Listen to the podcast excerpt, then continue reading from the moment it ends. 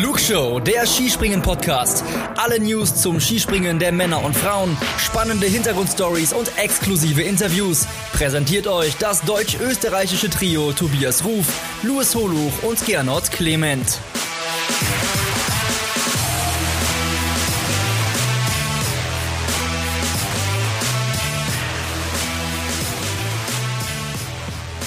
Wenn ihr diese Melodie hört, liebe Flugshow-Hörerinnen und liebe Flugshow-Hörer, dann ist eines klar.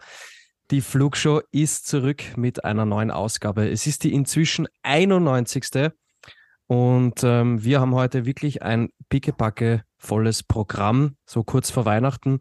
Wir blicken einerseits zurück auf das Wochenende der Herren in Engelberg in der Schweiz und äh, wir machen natürlich einen Ausblick auf die 71. Verschanzentournee und das mittlerweile zweite Silvester-Tournament.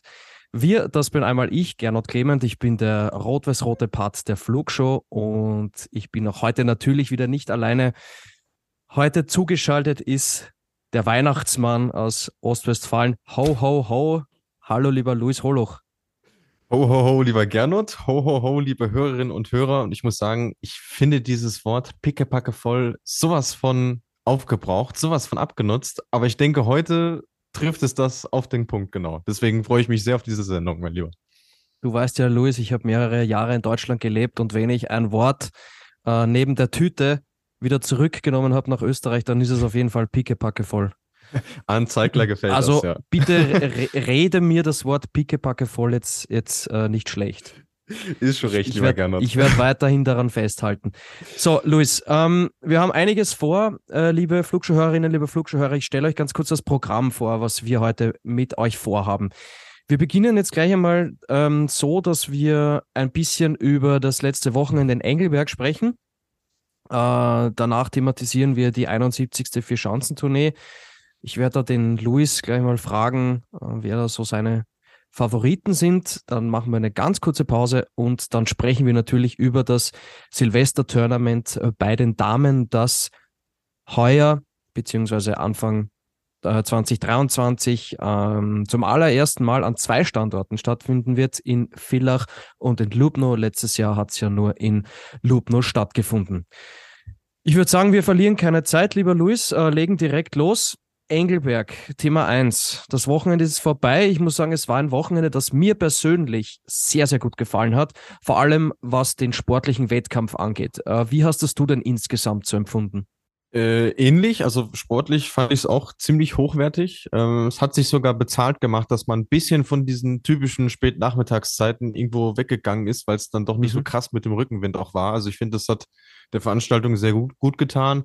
Ich muss aber sagen, ich bin nach wie vor kein Fan der Schanze und kein Fan der TV-Kameras.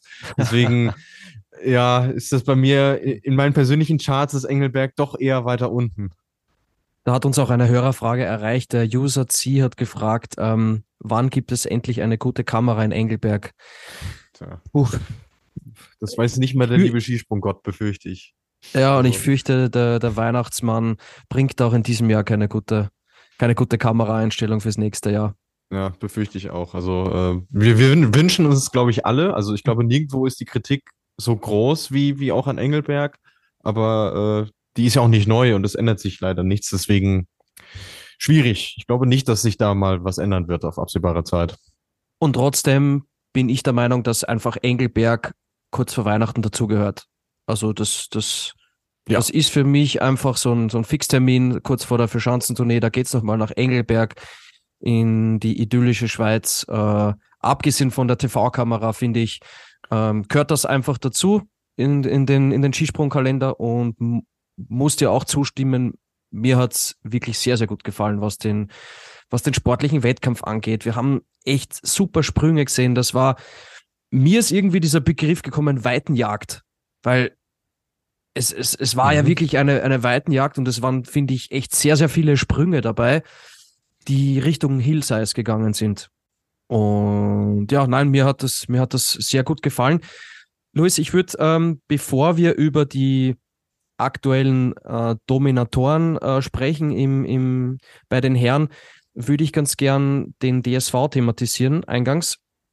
Und würde da gern Bezug nehmen zur letzten Flugshow-Folge. Die hast du ja mit dem Tobias aufgenommen. Äh, lieber Tobi, Schöne Grüße an der Stelle. Äh, schade, dass du heute nicht dabei sein kannst, aber liebe Hörerinnen und liebe Hörer, der Tobi ist bald schon wieder mit an Bord. Ähm, er plant ja auch bei der Vierschanzentournee das eine oder andere Mal auch vor Ort zu sein.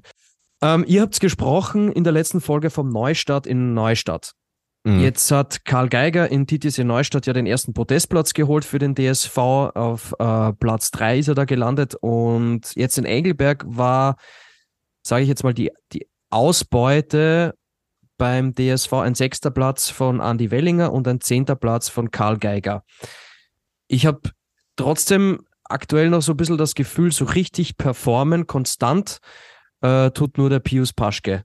Jetzt äh, die Frage an dich, äh, wie viel Neustart war denn für dich jetzt noch spürbar in Engelberg? Naja, man muss ja sagen, das, also ich bin mir nicht sicher, ob wir es letzte Folge on air hatten, aber es schwebt irgendwie immer so ein bisschen im Hinterkopf, dass Engelberg immer schon ein schwieriges Pflaster für den DSV war. Und das hat sich ja jetzt auch noch äh, total bewiesen dadurch, wie es jetzt am Wochenende lief. Und ich ja. gebe dir recht, Pius Paschke ist wirklich der einzige, wo du aktuell schon vor dem Wettkampf weißt, das und das kommt in etwa dabei heraus. Und das hat an dem Wochenende auch wieder abgeliefert. bei den anderen ist es so ein Auf und Ab. Also da ist keiner wirklich konstant äh, haben alle irgendwo mal ihre Spitzen drin und so ein sechster Platz für Andy Wellinger ist gerade nach dem Wochenende, was er in TTC Neustadt hatte, wirklich gut gewesen. Mhm. Ähm, hat gezeigt, dass er auf dem richtigen Weg ist, aber wie gesagt, es, es läuft halt nicht konstant so und das ist aktuell so ein bisschen das, das Grundproblem, äh, was man ausmachen kann. Deswegen, ähm, ja, sagen wir so, als Tournee-Generalprobe ist Engelberg für die deutschen Skispringer sicherlich nicht ideal, wenn man sich neues Selbstvertrauen holen will. Ja. Aber es war jetzt auch keine Vollkatastrophe. Ähm, wobei ich finde, wenn man sich die, Ergebnis, die Ergebnisliste anschaut von Tag 2 äh, und auf den zehnten Platz von Karl Geiger schaut, dann darf man sich halt auch nicht täuschen lassen, weil er ja im ersten Durchgang gestürzt ist. Und dazu hat uns auch eine Hörerfrage erreicht. Was wäre denn für Karl Geiger drin gewesen, wäre er nicht gestürzt? Ähm, ich habe mal ein bisschen nachgerechnet, äh, habe den Taschenrechner rausgeholt, den ich schon ein paar Jahre lang nicht mehr verwendet habe. Und ich wäre mit halbwegs äh, guten ha Haltungsnoten auf mindestens Platz 6, äh, vielleicht sogar Platz 5 gekommen. Ja, eher Platz 6, weil wenn man grob 20 ja. Punkte draufrechnet, die man für die Haltungsnoten dann doch irgendwie dazu rechnen kann, äh, dann ist es Platz 6 vor, vor Stefan Kraft und das wäre für die Qualität, die dieser Wettkampf am Sonntag hatte, auch wieder ein gutes Ergebnis gewesen. Ist das auch, sage ich jetzt mal, der Hoffnungsschimmer, bevor die Vierschanzentournee losgeht, dass äh, Karl Geiger am zweiten Tag bewiesen hat, hey, schreib mich nicht ab, ich komme schon in Fahrt, keine Sorge. Weil wenn er nicht gestürzt wäre, dann wäre es ja ein super Ergebnis geworden insgesamt. Für ihn zumindest. Ich sage ich sag jetzt nur für ihn. Ja, ja, definitiv. Also äh, ich, ich sehe das schon so und ähm, auch er ist ja kein bekennender Engelberg-Fan, deswegen ist es für ihn, glaube ich, schon das Wichtige, dass er, dass er sieht, der, der Sprung funktioniert immer, immer besser. Und so ein, so ein Hinfaller bei der Landung, ja, ist eine Unachtsamkeit von ihm gewesen. Kann passieren, ja. sollte nicht passieren, ist ihm auch klar. Ähm, aber ich glaube, das Gefühl, was er letztendlich hat, ist doch ein positives und das, äh, das steht aktuell im Vordergrund. Um nichts anderes äh, geht es dann auch, wenn es jetzt in Oberstdorf losgeht, dann nächste Woche. Ja, ja. Er hat da super reagiert bei dem Sturz, gell, dass nicht mehr passiert.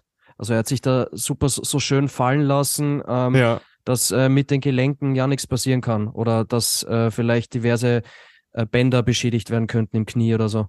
Ja, sehr gekonnt und das, äh, ja. das, das hat er dann auch selber nach dem äh, Springen am Sonntag dann gesagt. Er, er wusste schon, äh, was da passiert und wie er dann darauf reagieren muss und das, ja, einfach das Verhalten eines Profis, was man da mal wieder gesehen hat von ihm. Ja, also ein echter Topspringer kann nicht nur gut landen, er kann auch gut hinfallen. So, ja. so, so, so glaube ich, so glaub ich, kann man es ganz gut äh, zusammenfassen. Ähm, Jetzt haben wir schon thematisiert. Sechster Platz Andi Wellinger, zehnter Platz Karl Geiger, ähm, Pius Paschke ist ja jetzt nicht das ganz oberste Regal, aber er performt sehr konstant. Ähm, gefühlt hat er für mich schon achtmal die WM-Norm erfüllt jetzt in, in dem Winter, weil er einfach so konstant springt. Wir wissen ja, es sind äh, zwei Top 15 äh, Ergebnisse, die man braucht, um die WM-Norm in Deutschland zu erfüllen. freue mich immer wieder, wenn ich die WM-Norm thematisieren Super, darf. Ja, ja. Finde ich, find ich ganz, ganz, ganz toll. Aber wir nehmen jetzt auf, Luis, am 20. Dezember. Äh, in neun Tagen ist es soweit, da beginnt das erste Springen in Oberstdorf auf der Schattenbergschanze und ich stelle mir jetzt die Frage, wie ist denn jetzt insgesamt so rund um den DSV die, die Grundstimmung? Ja, man hat diesen einen Podestplatz, den Karl Geiger zu Hause geholt hat, in Titis in Neustadt, aber er ist doch im Moment auch der Einzige, der, wenn alles gut läuft, ganz vorne mitmischen kann. Wie nimmst du das aktuell wahr? Wie ist denn die Stimmung vor der Tournee? Ähm, also ich glaube, man würde lügen, wenn man sagen würde, man ist vollumfänglich zufrieden mit dem, äh, wie jetzt diese Saisonphase bis hierher gelaufen ist. Ja. Äh, ich, also man, man merkt auch, sie tun sich schwer, diesen Rhythmus, von dem ja immer gesprochen wird, aufzubauen. Äh, hat der Kalender sicherlich auch nicht ganz so gut mit ihnen gemeint aktuell. Mhm. Aber irgendwo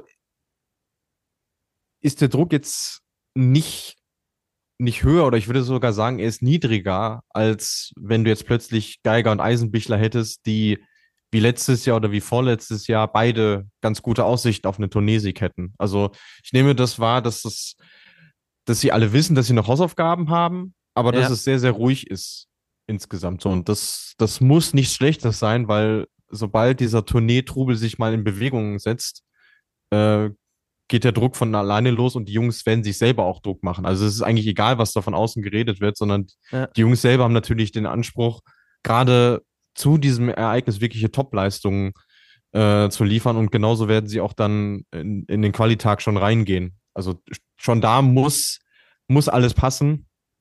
Ähm, und deswegen, äh, ja, muss, also ist immer so ein bisschen ein Stochern im Nebel auch, vor allem weil jetzt noch ein bisschen Zeit ist. Also es ja, ist ja jetzt, ja. die legen sich ja jetzt nicht äh, unter einen Weihnachtsbaum oder setzen ja, sich na, sie trainieren ja jetzt in Oberstdorf, wenn ich das genau, richtig ja. verstanden habe, oder? Richtig, ja, ja. Also das, das ist sicherlich nochmal äh, gut, um, um reinzukommen, auch ein gewisses Gefühl der Sicherheit zu bekommen und wie es dann läuft, wird man dann sehen. Äh, siehst du eher als Segen, dass es jetzt nach Oberstdorf geht? Äh, also kann das im wahrsten Sinne des Wortes beflügeln? Oder befürchtest du, dass sich dieses ganze Tournee drumherum trotzdem etwas negativ auswirken kann auf die Mannschaft? Also ich sag mal, was das Ergebnistechnische angeht, äh, hatten wir, glaube ich, die, die schwierigsten Zeiten haben sie jetzt hinter sich. Ja.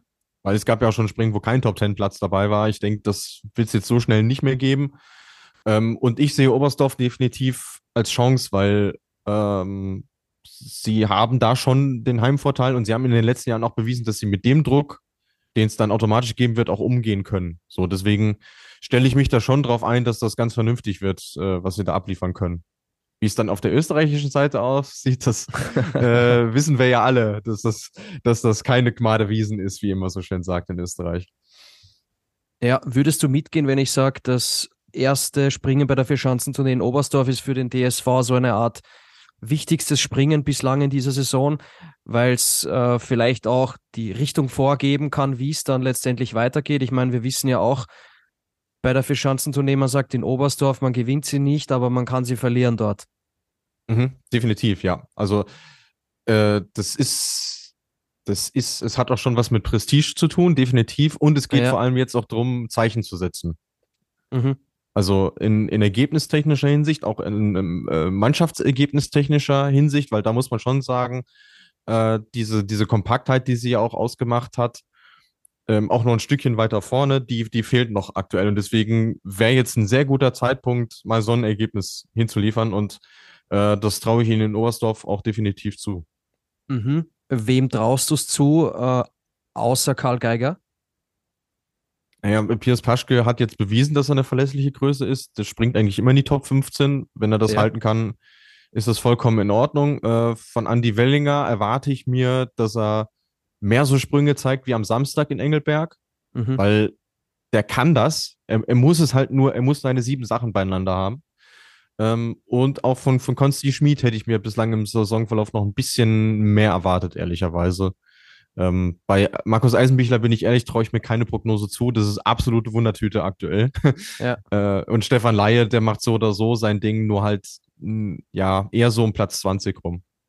Ich glaube, bei Markus Eisenbichler wäre es einfach äh, wünschenswert. Also wir würden es ihm wünschen, dass es zumindest ein, zwei Schritte vorwärts geht in Oberstdorf. Ich glaube, dass die Schanze ihm ja jetzt wirklich gelegen kommt nach dem, nach dem Wochenende in ja. Engelberg, was ja, ja äh, eine ziemliche Enttäuschung war für ihn.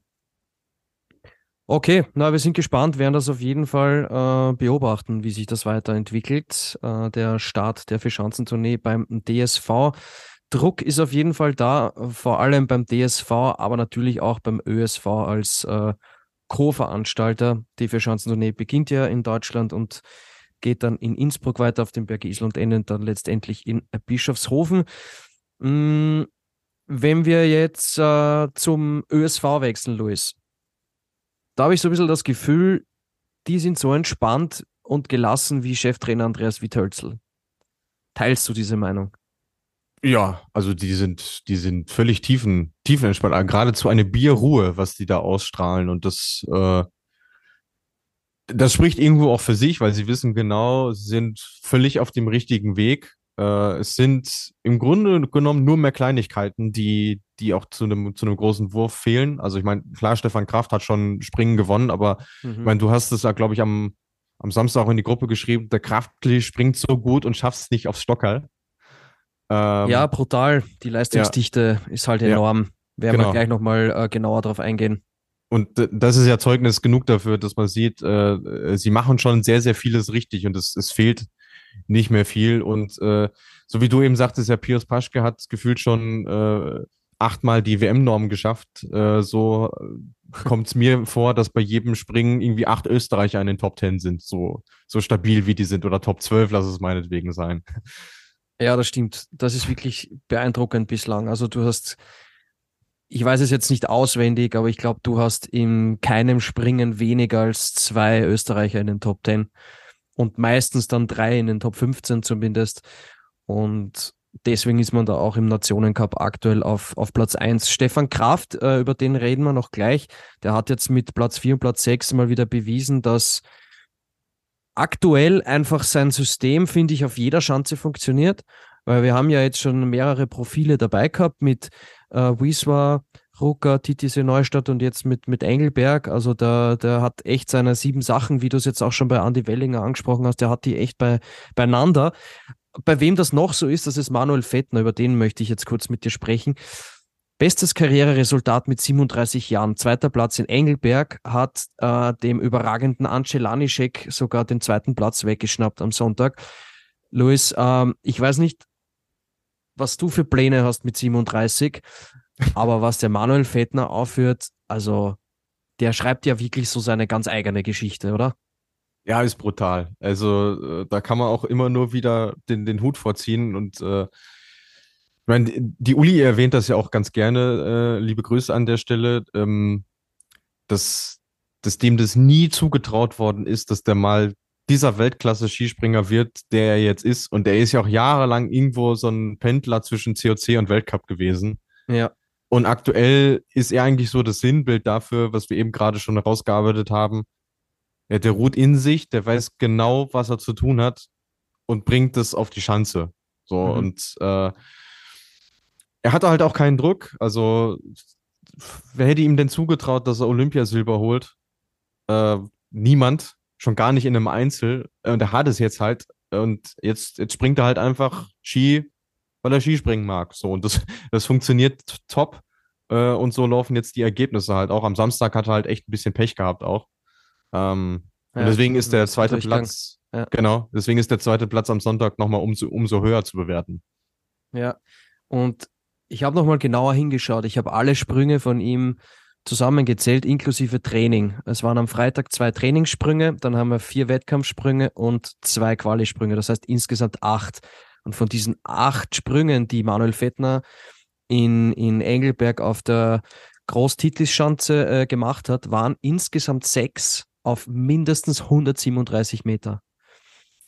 Also das heißt, er war in, in sechs von acht Sprüngen immer unter den Top 3. Ja.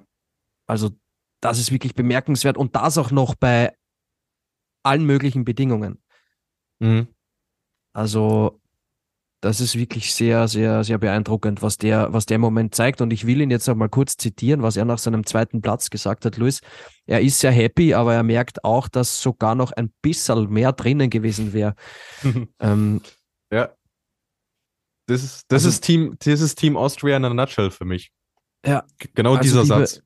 Äh, lieber Luis, liebe Flugschauhörerinnen, liebe Flugschauhörer, wenn ihr mal 37 seid und irgendwie Motivationsprobleme habt oder so, fragt am besten beim, beim Manuel Fettner nach. Äh, der, der zeigt uns allen, wie es im Moment geht. Ähm, aber es fehlt ihm halt noch dieser erste Weltcupsieg, Luis. Der Andreas Wiethölzler sagt, den holt er sich schon noch. Trau traust du es ihm auch zu? Ja, und wenn und aber. Ist, äh, ich glaube auch, dass es eine Frage der Zeit ist, weil es irgendwann 14 Springen geben, wo auch mal Lanischek und Kubacki Luft dran lassen. Und wenn der Fetti dann da ist, dann holt er sich das Ding. Er wäre dann, wenn er den ersten Weltcupsieg feiern würde, der drittälteste Einzelweltcupsieger Louis. Nach wem? Ja gut, das eine ist der japanische Flugsaurier. Das ist unser Herr, Weihnachtsrätsel jetzt. Herr Kasai. Uh, und der ja, andere... du hast recht. Und ein zweiter fehlt noch. Ist ein Landsmann vom Flugsaurier. Ein Landsmann vom Flugsaurier. Okay, da, ja. es gibt nicht so viele Japaner, die Weltcup-Springen gewonnen haben. Der erste, der mir in den Sinn kam, wäre Funaki gewesen. Äh, nicht ganz. Ich helfe dir auf die Sprünge. Ist es der aktuelle Trainer zu Weil wir haben ja nur begrenzte Sendezeit. Ja. äh, es ist Takanobu Okabe. Ah, okay, ja, guck. Das wäre jetzt, wär jetzt mein dritter Pick gewesen nach Harada. Äh, ja. Ich meine, es war 2009 und Noriaki Kasai war es, glaube ich, 2014. Müsste 2014 gewesen sein. Ja, das auf jeden Fall die zwei ältesten, die zwei ältesten Weltcupsieger im, im Skispringen. Ja, Mai, und der Fetti, wenn, wenn der so weitermacht, dann, dann kann das echt passieren. Und ich sag's dir, wenn der, der Regisseur der Vier-Schanzentournee Lust hat auf was Kitschiges, auf was ganz, ganz, ganz Kitschiges, oh. dann, oh, dann ja, gewinnt ich, er auf dem Berge Isel. Oh, ja, der, der Skisprungromantiker Gernot Kleene, da ist er wieder. Weltklasse. Ich hätte, also, ich hätte, ich hätte jetzt noch dafür gewotet, dass er in Sapporo das Springen gewinnt. Aber, aber Luis, jetzt mal ganz ehrlich, wenn du das gegenüberstellst, Lionel Messi mit dem WM-Pokal in Katar und Manuel Fettner, ersten Weltcupsieg am Berg Isel, ja, das, also, da gibt es keine Diskussion. Ganz klar ja, Team Fettner. Also ganz klar Team Fettner. So. Ja. Wäre eine besondere Geschichte. Definitiv. Hier habt ihr es zuerst gehört, liebe Hörerinnen. Liebe lassen, lassen, wir uns, lassen wir uns überraschen. Also genau, Manuel Fettner wirklich sehr, sehr stark, was der uns im, im Moment zeigt. Äh, auch die letzten Wochen, die letzten Monate der wächst immer wieder über sich hinaus und hat einfach dieses Selbstverständnis und ich glaube mit den 37 Jahren auch einfach diese Coolness, die er braucht, weil er genau alles, also er, er weiß, wie es funktioniert und er hat auch alles schon erlebt. Er hat, er hat so viel Erfahrung. Das ist auf jeden Fall auch nochmal noch ein Faktor, der zu diesem Erfolg äh, beiträgt. Auch ähm, Michi Heiböck finde ich sehr beachtlich. Äh, den würde ich auch noch ganz, ganz kurz gerne ansprechen. Äh, der hat am, am Samstag seinen Sprung ein bisschen verpatzt. Und dann am Sonntag kommt er wieder zurück, der Hai, beißt wieder zu. Also, das da irgendwie, bei dem habe ich auch so das Gefühl, im Moment, wenn er nicht gerade einen Meter pro Sekunde Rückenwind hat, dann ist er auch sehr stabil. Hast du auch das Gefühl? Ja, oder halt einen Meter zu spät an der Kante ist, weil das kriegt er oder irgendwie, das. das. kriegt er irgendwie nicht raus. Das stelle ich mir dann immer vor, wenn der Herr mal pünktlich abspringen würde, da hätte er noch viel mehr Podestplätze äh, in seiner Laufbahn erreichen können. Äh, das, das fehlt ihm noch so ein bisschen, aber äh, gefällt mir auch aktuell sehr, sehr gut, was er, was er zeigt. Und äh, ja, das, das äh, Skispringende Doppelzimmer aus Kraft Heiberg ist aktuell, glaube ich, somit das Stärkste, was du gerade im Skispringen so bekommen kannst. Absolut. Ähm, genau. Dürfen wir auch gespannt sein, wie es mit Michi Herberg weitergeht. Ich habe ihn vor allem Ende Jänner auf dem Zettel, wenn es dann äh, zum Kulm geht, zum, zum Skifliegen. Aber nicht äh, wieder verschlafen, Gernot, gell? Ja, gut, dieses Mal bin ich ja ein bisschen älter. äh, von dem her. Kannst ja vorschlafen, ja. Ich glaube, ich glaub, das schaffe ich, äh, zumal ich auch äh, beruflich eingespannt bin an diesem Wochenende. Äh, ja, dann darfst du ja gar nicht schlafen, ja. Was eine,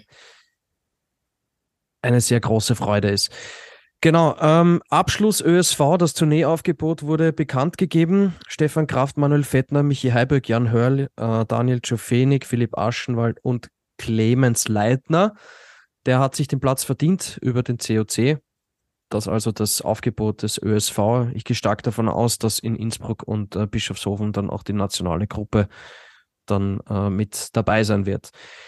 Also, dann Luis von einem Team, das im Moment wirklich sehr erfolgreich ist, zu einem Team, bei dem im Moment der Wurm drin ist.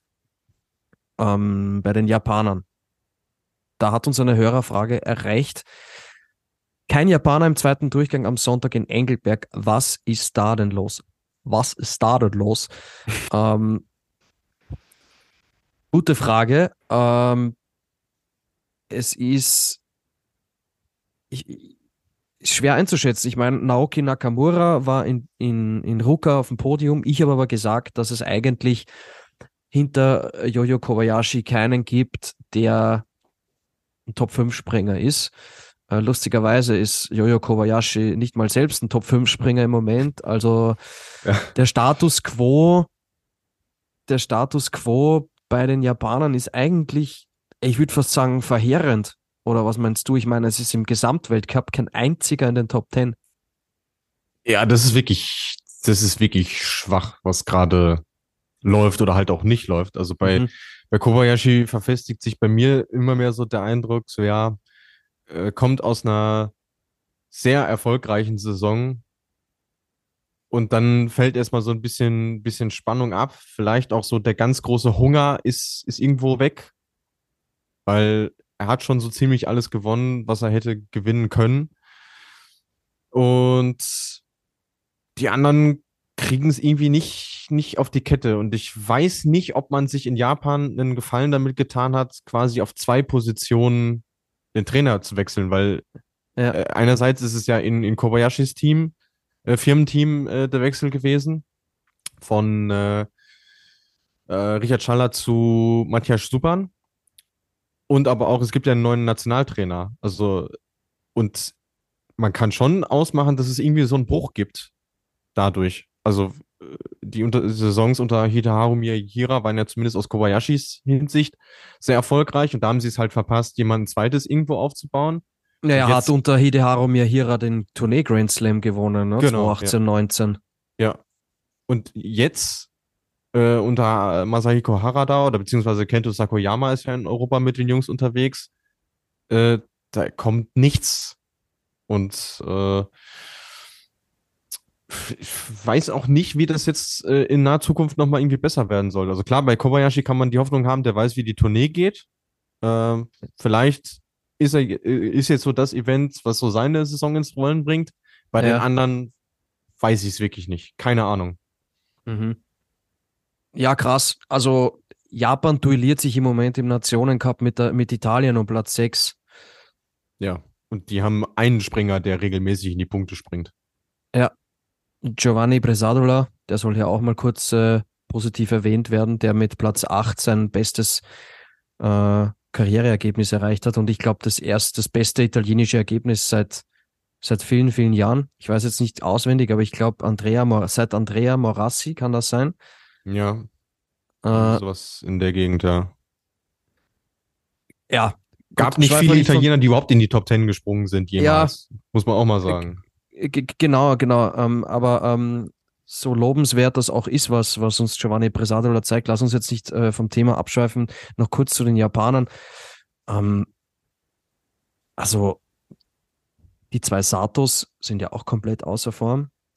Ja. Also, was uns ein Yukiya Sato teilweise schon mal gezeigt hat. Also der hat schon am ersten Sieg so richtig gekratzt. Nein, uh, hat er ja sogar schon. Hat, das, hat er den sogar schon? Ja, ja. Ja, siehst. Äh, und, und jetzt geht da irgendwie gar nichts weiter. Gut, bei Jojo Kobayashi, ich meine, ich will jetzt nichts reininterpretieren, aber wie du sagst, nach, wenn so ein Olympiazyklus zu Ende geht, das kann natürlich auch dafür sorgen, dass man sagt, okay, ich habe jetzt alles investiert, ich habe alles diesem Olympiasieg untergeordnet. Ich schiebe jetzt einfach mal ein Jahr in eine bisschen eine ruhigere Kugel, weißt? Mhm. Also könnte man ihm ja auch nicht verdenken. Also klar appelliert man Genau. immer an professionelle Einstellungen, aber für mich menschelt er aktuell sehr. Ja, ja. Aber das ist, das ist Jojo Kobayashi und das finde ich, sollten wir individuell betrachten, weil es gibt halt neben ihm im Moment keinen Springer, der klar, wir haben diesen dritten Platz von Naoki Nakamura, aber für mich war das jetzt, für mich war das eine Eintagsfliege, Mhm. ähm, wenn man sich seine restlichen Ergebnisse anschaut. Definitiv, ja. Aber neben Jojo Kobayashi, also auch dieser Renny Kaido, den wir in der, in der Vorschau, in der Saisonvorschau besprochen haben, dass wir den im Auge behalten müssen. Also das ist ja wirklich unter ferner Liefen Ja. Also im Vergleich zu den Leistungen im Sommer. Ein, äh, der, der einzige Japaner, der, der äh, wirklich aktuell seine Sprungleistung bringt den wir auch schon in der äh, Meisterfolge, die wir kurz vor Wismar aufgezeichnet hatten, Ja. erwähnt hatten, das ist Ryota Yamamoto und der ist halt leider nordischer Kombinierer. Weil was der Bursche da abfeiert, das ist, den könnten sie echt gut gebrauchen im Spezialistenteam aktuell, aber ich glaube nicht, dass da in die Richtung was passieren wird.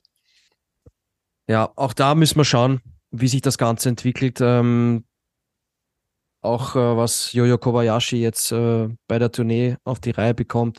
Ähm, aber genau, nicht, nicht wirklich, nicht wirklich gut, was da, also eigentlich gar nicht gut, was da diese Saison bei den Japanern passiert, weil wir sie ja auch immer noch als eine der Top-Nationen bezeichnen.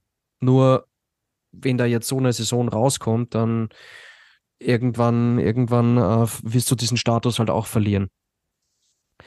Aber ich würde sagen, wir widmen uns dann wieder ein bisschen Good News, Luis. Äh, werden auf jeden Fall beobachten, was sich bei, bei Japan so tut in den nächsten Wochen.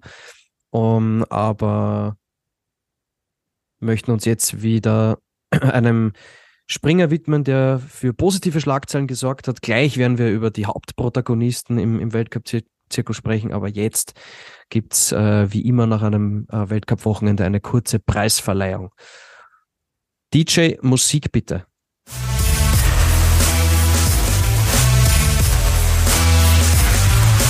Die Flugshow präsentiert den Adler des Wochenendes. Nach so viel Negativität ist es jetzt Zeit für unseren prestigeträchtigen und sehr beliebten Award, äh, wo ja auch unsere Hörerinnen und Hörer äh, sehr fleißig mittippen. Äh, und da waren zwei in dieser Woche wieder auf der richtigen Fährte, lieber Gernot. Vielleicht kannst du noch mal kurz sagen, wer richtig getippt hat? Ja, das war der Dade und das war Jan Niklas Weber. Beide haben sie diesen Herrn gefordert. Das ist ihr Adler der Woche. Das, äh, und den gibt's natürlich völlig zu Recht. Sie sind äh, komplett auf der richtigen Fährte gewesen.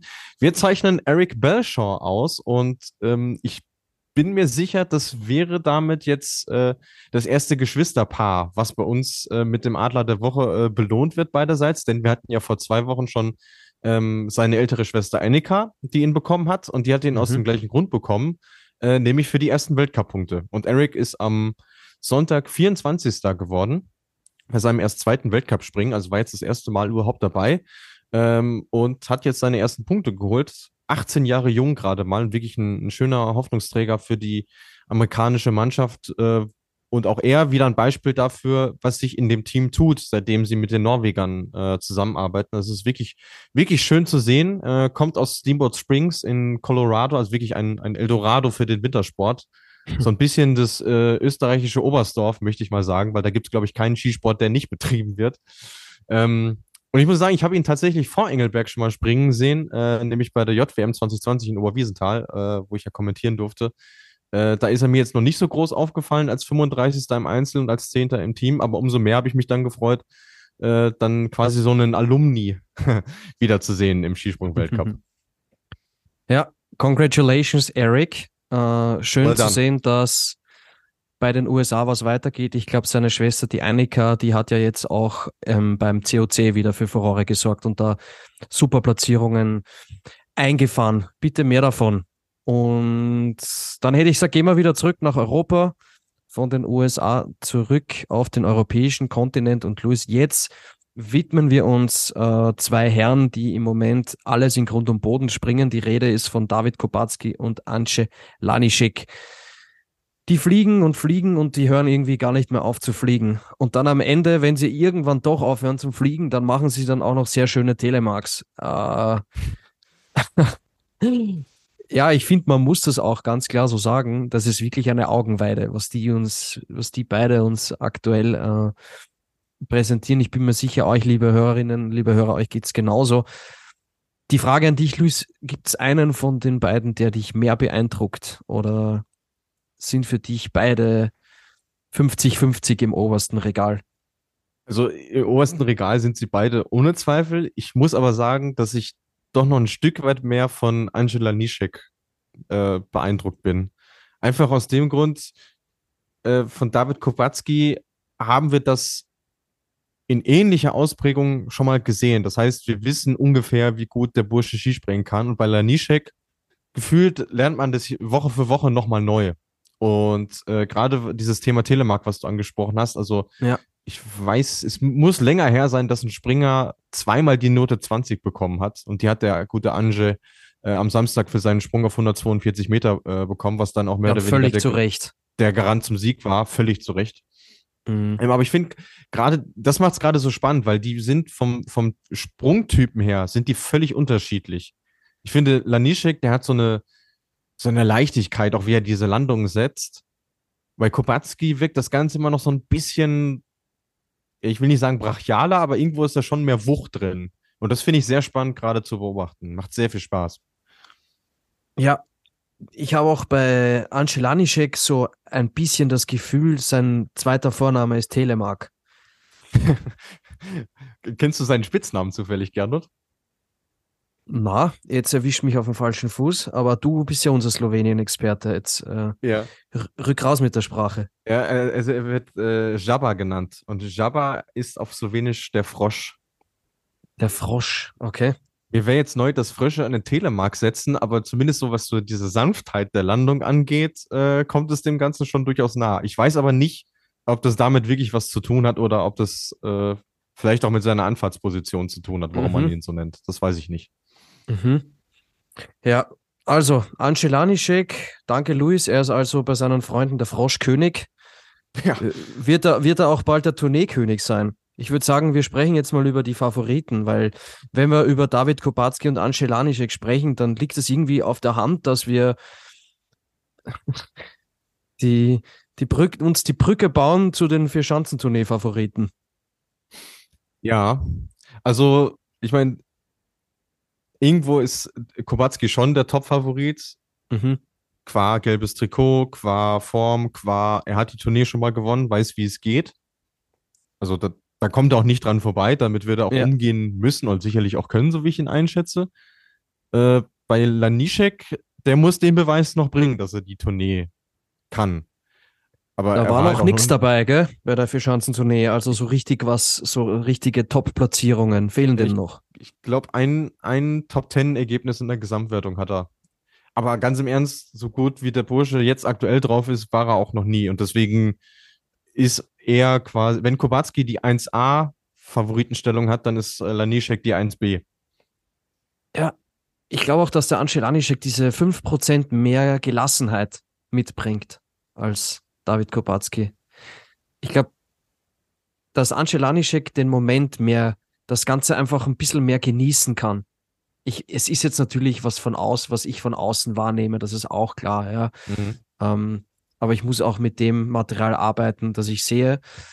Äh, und, und, und so nehme ich das halt wahr.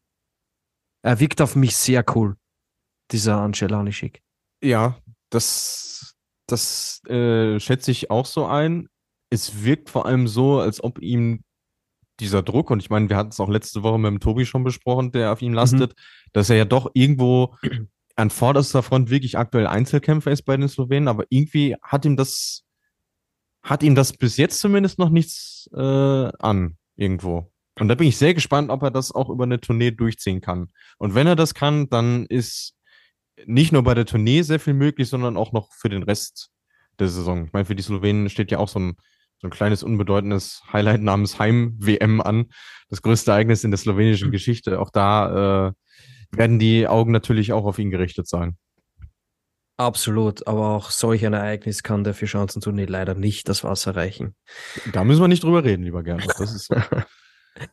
ähm, das heißt, du siehst trotzdem Kubacki einen halben Meter vorne, wenn es um die Favoritenrolle geht. Habe ja. ich das richtig verstanden? Ja, ja. Ja, würde ich mitgehen. Vor allem David Kubacki war ja schon auf jeder Schanze auf dem Protest bei der Schanzentournee und, und hat das schon mehrere Jahre jetzt mitgemacht. Und er die Tournee auch äh, in einer Phase gewonnen, wo er nicht annähernd so gut in Form war, wie er jetzt aktuell ist. Das kommt noch dazu. Also die Grundform an sich ist ja nochmal weitaus höher als zu dem Zeitpunkt, wo er die Tournee gewonnen hat. Ja, ich kann mich auch noch erinnern, 2019, 20, da durfte ich selbst mit dabei sein. Da hat er, glaube ich, in Oberstdorf begonnen mit dem dritten Platz. Dann ist er in Garmisch-Partenkirchen nochmal Dritter und dann Zweiter Innsbruck, Erster Bischofshofen. Also der hat sich dann so, so ja. richtig schön reingearbeitet in diese Fischanzentournee. Und wenn dem der Start glückt in, in Oberstdorf, mei, dann, dann ist für den auf jeden Fall, ist alles möglich. Alles möglich. Ähm, uns hat eine Hörerfrage erreicht. Äh, danke dafür. Vor Hills Favoriten neben David Kubacki und, und Anše Lanišek. Äh, Luis, ich muss dir jetzt mal kurz zuvorkommen. Ich würde sagen, Stefan Kraft. Mhm. Er war auf allen vier Chancen schon auf dem Podium und ich habe mal nachgerechnet. Also, was rein die Platzierungen angeht, war das der beste Saisonstart von Stefan Kraft überhaupt in seiner, in seiner gesamten Karriere. Ein achter Platz war bei den bisherigen acht Weltcup-Bewerben sein schlechtestes Ergebnis, wenn man das als schlecht bezeichnen kann. ja. Gibt andere, die hätten das gerne als Bestes, ja. Ja. Ja, deswegen äh, würde ich es auch nicht wagen, dir dazu widersprechen. Also der ist ganz klar äh, der Dritte im Bunde. Ähm, Hättest du mir jetzt widersprochen, äh, hätte ich ja. jetzt auch die Folge beendet. Ja. Das äh, muss auch klar sein. Wobei ich habe gehört, äh, gute Podcast macht es ja auch aus, wenn es eine gewisse Reibung drin hat. Ähm, ja. Bei uns ist ja doch, wir sehen ja doch sehr viele Sachen äh, sehr, sehr ähnlich, aber dafür schwätzen wir ja trotzdem gerne mal auch sehr lange. Ja. ähm, aber aus gutem Grund. Und ich meine, äh, ja, Tournee kannst du ja auch über Konstanz ähm, wirklich drin bestechen. So, und die Konstanz hat der Kraft die aktuell. Ähm, also auch wenn er mal von den Windbedingungen her nicht ganz so begünstigt ist, irgendwie schafft das ja dann doch ein, ein tolles Ergebnis äh, zu holen und dementsprechend äh, muss man ihn da auch auf dem Zettel haben. Ja, ich glaube, da wissen wir vor allem mehr, nachdem Garmisch-Partenkirchen vorbei ist. Ja. Dass ja sozusagen sowas wie sein Schicksalsberg ist. Sein, seine, sein Bergisel, ja. Seine, sein Endgegner. Ja, Weil er dort also, ja auch schon äh, unter den ersten drei war. Also so ist es ja nicht. Ja, ja. Ähm, ja, ja hast, hast, du ja gerade schon, schon gesagt. Ne? Und äh, also, ich meine, aktuell spricht ja auch nichts dagegen, dass er das nicht dieses Jahr auch schaffen kann. So.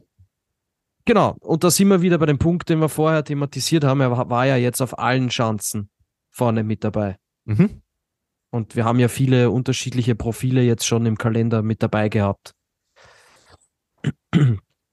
Hast du sonst noch geheim? Hast du Geheimfavoriten? Ehrlicherweise nicht. Äh, oder oder wen, wen würdest du sonst noch in den Favoritentopf reinwerfen? Ich finde, vom Potenzial her hat es auch ein halber mhm. Egner Graneröd drauf. Mhm. Also bei ihm sieht man ja im Sprung schon noch relativ offensichtliche Fehler auch, aber dafür sind die Ergebnisse echt bockstark. Und dann lass ihn diese Fehler mal abstellen oder halt minimieren dann ist er auch auf einem Kubacki-Lanischek-Niveau. Ja. Was ja aktuell so die Messlatte ist, wo du, wo du ja. hin musst. So, deswegen, ähm, warum sollte das nicht hinbekommen? Also, ähm, wir haben kurz vor der Sendung über, über seinen letzten Social Media äh, Post äh, gesprochen, wo er doch sehr ja. offen und ehrlich damit umgegangen ist, dass es doch aktuell wirklich im Kopf noch so ein bisschen hapert und dass er da gerade intensiv die, die Hilfe seines Mentaltrainers in Anspruch nimmt. Mhm. Aber man sieht ja, dass es funktioniert. Also ähm, deswegen rein was das springerische Vermögen angeht und wenn er den Kopf dann ausgeschaltet bekommt, ist er automatisch auch ein auch ein Top-Kandidat, aber äh, ich, ich sehe nicht, dass da jetzt irgendjemand auftaucht. Du hattest vorhin Begriff, den, äh, den Begriff Thomas Diethardt mal erwähnt, sowas ja, wer macht uns, wer macht uns den Diethardt? Ja, also sehe ich nicht. Aber vielleicht hast du ja einen. Ich meine, du als Österreicher müsstest dich ja mit Überraschungssiegern auskennen, lieber Gernot. Ja, na, ich würde noch ganz gerne einen Satz zum Halvor Egner Granerüth sagen. Ich finde das wirklich auch sehr bemerkenswert, dass er das so offen anspricht. Also, dass er das auch öffentlich macht, dass er sehr viel jetzt äh, mit seinem Mentaltrainer gearbeitet hat, äh, sich mit dem abgesprochen hat und das thematisiert hat, dass er einfach mental in gewisser Weise zuletzt ein klein bisschen gehemmt war beim, beim Springen. Aber, aber Luis, was, was er halt drauf hat und, und welche Klasse er hat, äh, zeigt ja, also sieht man ja, erkennt man daran, dass er trotz dieser Tatsache, dass er im Moment so ein bisschen eine mentale Blockade hat, trotzdem noch sehr weit springen kann. Also genau. Das also es, es ist nicht sieht so, man ja trotzdem. Es, es ist ja nicht so wie teilweise in der Endphase der äh, letzten Saison, ja. wo er dann weiß ich nicht, vielleicht auch mal gar nicht in den zweiten Durchkommt oder, äh, Durchgang kommt oder so. Ja, ja. Also die, die Ergebnisse, die er abliefert, die sind richtig, richtig stark. Ja, und gibt dem mal einen halben Meter pro Sekunde Aufwind. Genau. Ja. Das kann, also, das kann ganz schnell gehen. Und wenn er da dann kann merkt, okay, alles passieren. Das, ja. das ist der Schlüssel und er ist dann wieder auf dieser Welle, dann, dann marschiert er auch bis an die Hillsides unten durch. Und er hat ja auch schon ein Springen gewonnen diese Saison. Also bei, bei aller mit dazu? Kubacki-Lanischek-Manie, die aktuell herrscht, äh, darf man nicht vergessen, dass er mit Stefan Kraft ja auch schon äh, ein Springen gewonnen hat. Also zählen wir Halvor Granerüt zum erweiterten Favoritenkreis dazu, hätte ich gesagt, oder? Ja. D'accord? Ja. D'accord. Haben wir Lanischek und Kubacki auf der 1, knapp dahinter Stefan Kraft und danach Halvögner Granerüt. Würdest du Halvögner mhm. Granerüt ähm, in, in deiner Rangliste hinter Stefan Kraft platzieren? Ja, würde ich. Schon. Ja. ja. Ja, würde ich auch. Äh, ich würde auch mal aufpassen, was Piotr Schieber so macht. Immer für eine Überraschung ähm, gut, der Mann, ja. er ist, also, wenn einer Überraschungssieger werden kann, äh, also wenn das noch als Überraschungssieg durchgeht, weil mein Piotr Schieber ist, ist Weltmeister, also der, der weiß, wie es geht. Mhm. Ähm, aber äh, wir haben ihn jetzt natürlich nicht ganz oben auf unserem Favoritenzettel, aber ich glaube, das ist so einer, der könnte nochmal für eine Überraschung sorgen. Ja, vor allem, wenn, wenn, wenn er vielleicht sogar merkt oder sich so abzeichnet, okay, die anderen sind so mit sich selbst beschäftigt oder ja. gegeneinander quasi, dass er dann ja. durch so ein Hintertürchen irgendwie reinkommt in das Ganze, ja. Er nimmt dann Schwung, kommt von hinten und überholt alle und äh, gibt den Vorsprung dann nicht mehr her. Muss man ihm definitiv zutrauen, gerade so wie ja, er ja, springt. Ich, ja. ich kann mir das, kann mir das auch, äh, wenn dann bei ihm vorstellen. Über einen äh, müssen wir noch ganz kurz sprechen, Luis, und dann würde ich sagen, machen wir eine ganz kurze Pause, weil wir nehmen schon über eine Dreiviertelstunde auf und wir wollen ja über das Silvester-Tournament der Damen auch noch sprechen. Ja, äh, liebe Hörerinnen und Hörer, es ist heute echt eine, eine X-Large-Folge hier äh, vor Weihnachten. Aber ihr kennt das ja, wenn, wenn Luis Holoch und Gernot Clement miteinander quatschen, dann irgendwie ist es schwierig, ein Ende zu finden. Eine Hörerfrage hat uns noch erreicht und äh, die möchte ich dir jetzt ganz, ganz kurz näher bringen, lieber Luis. Kann Marius Lindwig es doch noch irgendwie schaffen, bei der Tournee um den Gesamtsieg mitzuspringen? Wir haben Marius Lindwig jetzt bislang noch nicht erwähnt. Warum? Weil er in dieser Saison bislang keine Leistungen gezeigt hat, wo man sagen würde, hey, der ist ein Mitfavorit auf den Tourneesieg. Aber wir kennen die Vorgeschichte von, von Marius Lindwig. Wenn er wo gern springt, dann auf diesen vier Schanzen. Das hat er schon bewiesen. Er hat es zwar noch nie geschafft, dass er auf allen Vieren gut springt. Äh, mal hat er Zahnprobleme. Äh, es ist ihm immer ein bisschen was ähm, dazwischen gekommen. Aber angesichts seiner Leistungen jetzt im ersten Saisondrittel ist er für dich trotzdem noch ein Kandidat, der um den Gesamtsieg mitspringen kann, ja oder nein? Nein. Auch wenn ich sagen würde, das Wochenende in Engelberg war ein Schritt nach vorne, hätte ich ihm mhm. nicht zugetraut, dass er da so mhm. stabil mhm. unterwegs ist. Aber zu den äh, Kandidaten für den Tourneesieg zähle ich ihn nicht. Auch wenn ich da wieder sagen würde, es würde mich jetzt auch nicht überraschen, weil das Argument hast du gerade schon genannt. Der kann die ja. vier Chancen alle wahnsinnig gut. Er muss es halt nur mal in einem Jahr zusammenbringen. Aber es würde auch nicht zur Saison passen, wenn jetzt der plötzlich die Vier-Schanzentournee gewinne. Da bin ich auch ehrlich mit euch.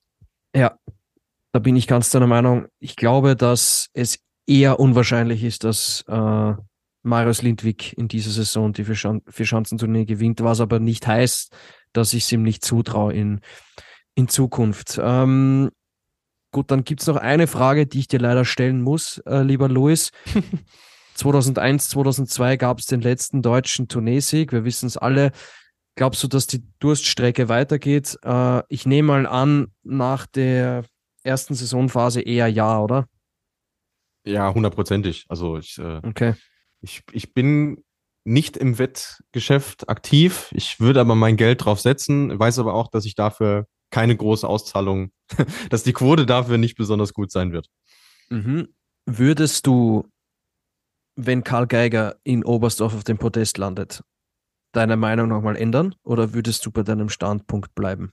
Nee, da würde ich bei meinem Standpunkt bleiben. Ich okay. äh, sage vor der Tournee, es wäre ein Erfolg, wenn ein DSV-Springer in die Top 10 landet. Äh, in der Gesamtwertung. Okay, alles klar, danke dafür. Und abschließend noch, äh, jetzt haben wir über unsere Favoriten, über unsere Nicht-Favoriten gesprochen, bevor wir jetzt eine Pause machen. Luis, die Verschanzentournee ist für mich und für viele das prestigeträchtigste Ereignis des Skisprungwinters. Ja, natürlich, es gibt Olympische Spiele, es gibt eine nordische Ski-WM, es gibt eine Skiflug-WM und, und, und. Aber die Vierschanzentournee hat eine gewisse Tradition, die ihresgleichen sucht. Punkt 1 und Punkt 2 schaut bei der Vierschanzentournee auch gefühlt die ganze Welt hin. Jetzt ist es in diesem Jahr so, dass endlich wieder uneingeschränkt die Zuschauer zu den Schanzen kommen dürfen. Äh, die Corona-Thematik äh, spielt, soweit ich das jetzt beurteilen kann, wenig bis gar keine Rolle mehr. Ähm, was erwartest du dir von diesem Ereignis? Gänsehaut. Ja. Wie, wie jedes Jahr bei der Tournee, weil da, da muss man ja keinen Hehl draus machen. Dieses dieses Event, das macht ja was mit einem. Ähm, und ich freue mich sehr auf die Rückkehr der Zuschauer, weil das, das hat echt, echt gefehlt, wenn die Hexenkessel da unten wieder prall gefüllt sind und die, die Fahnenmeere wieder da am, am Start sind. Und rein sportlich, ich, also erwarte es vielleicht ein bisschen übertrieben, aber ich erhoffe mir zumindest, dass es bis zum letzten Sprung spannend bleibt, weil das wäre mal eine schöne Abwechslung nach den letzten Jahren, wo wir doch zumindest frühzeitig irgendwelche Tendenz hatten, wo die Favoriten sich teilweise auch selber irgendwie rausgenommen haben. Es wäre cool, wenn wir erst mit dem letzten Sprung wüssten, wer sich den goldenen Adler holt. Das, das hätte Geschmack. Ja, und äh, es haben auch in, inzwischen alle Veranstalter das Go gegeben, die Schneekontrolle, das hat überall gepasst. Das heißt, wir dürfen uns auf vier tolle Springen freuen und in diesem Jahr auch endlich mal wieder hoffentlich auf allen vier Schanzen. Und der Österreicher wird sagen, hoffentlich auch wieder am Berg Esel. Ja, dass man nicht, dass man nicht wieder den Bischofshofen Blues bekommen, so wie, so wie in der, in der vergangenen Saison. Schön, haben wir den auch nochmal untergebracht. Herrlich. Genau, lieber Luis, äh, ganz kurze Pause. Wir haben jetzt äh, wirklich ausführlich die Herren thematisiert, was in Engelberg passiert ist, äh, worauf wir uns einstellen können bei der Vierschanzentournee. Die Vorfreude ist groß, aber die Vorfreude für den Skisprung-Podcast Flugshow ist natürlich auch, also die Vorfreude ist auch natürlich auch groß auf das Silvester-Tournament bei den Damen. Und darüber wollen wir gleich sprechen nach einer ganz kurzen Pause.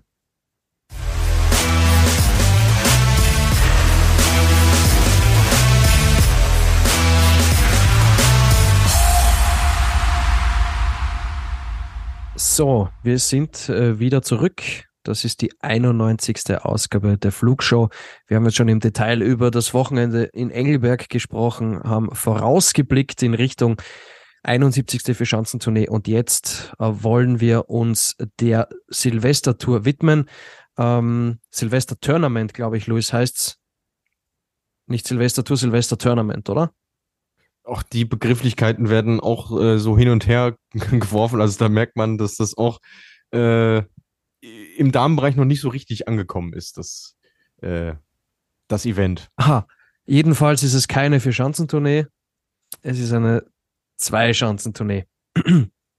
Ähm, die hat in dieser Form so noch nicht stattgefunden. Im letzten Jahr gab es es zwar schon einmal, aber nur in Lubno. Da waren zwei Springen in Lubno. In diesem Jahr ist es dann so, dass es vor dem Jahreswechsel zwei Wettbewerbe gibt auf der Normalschanze in Villach, im wunderschönen Kärnten.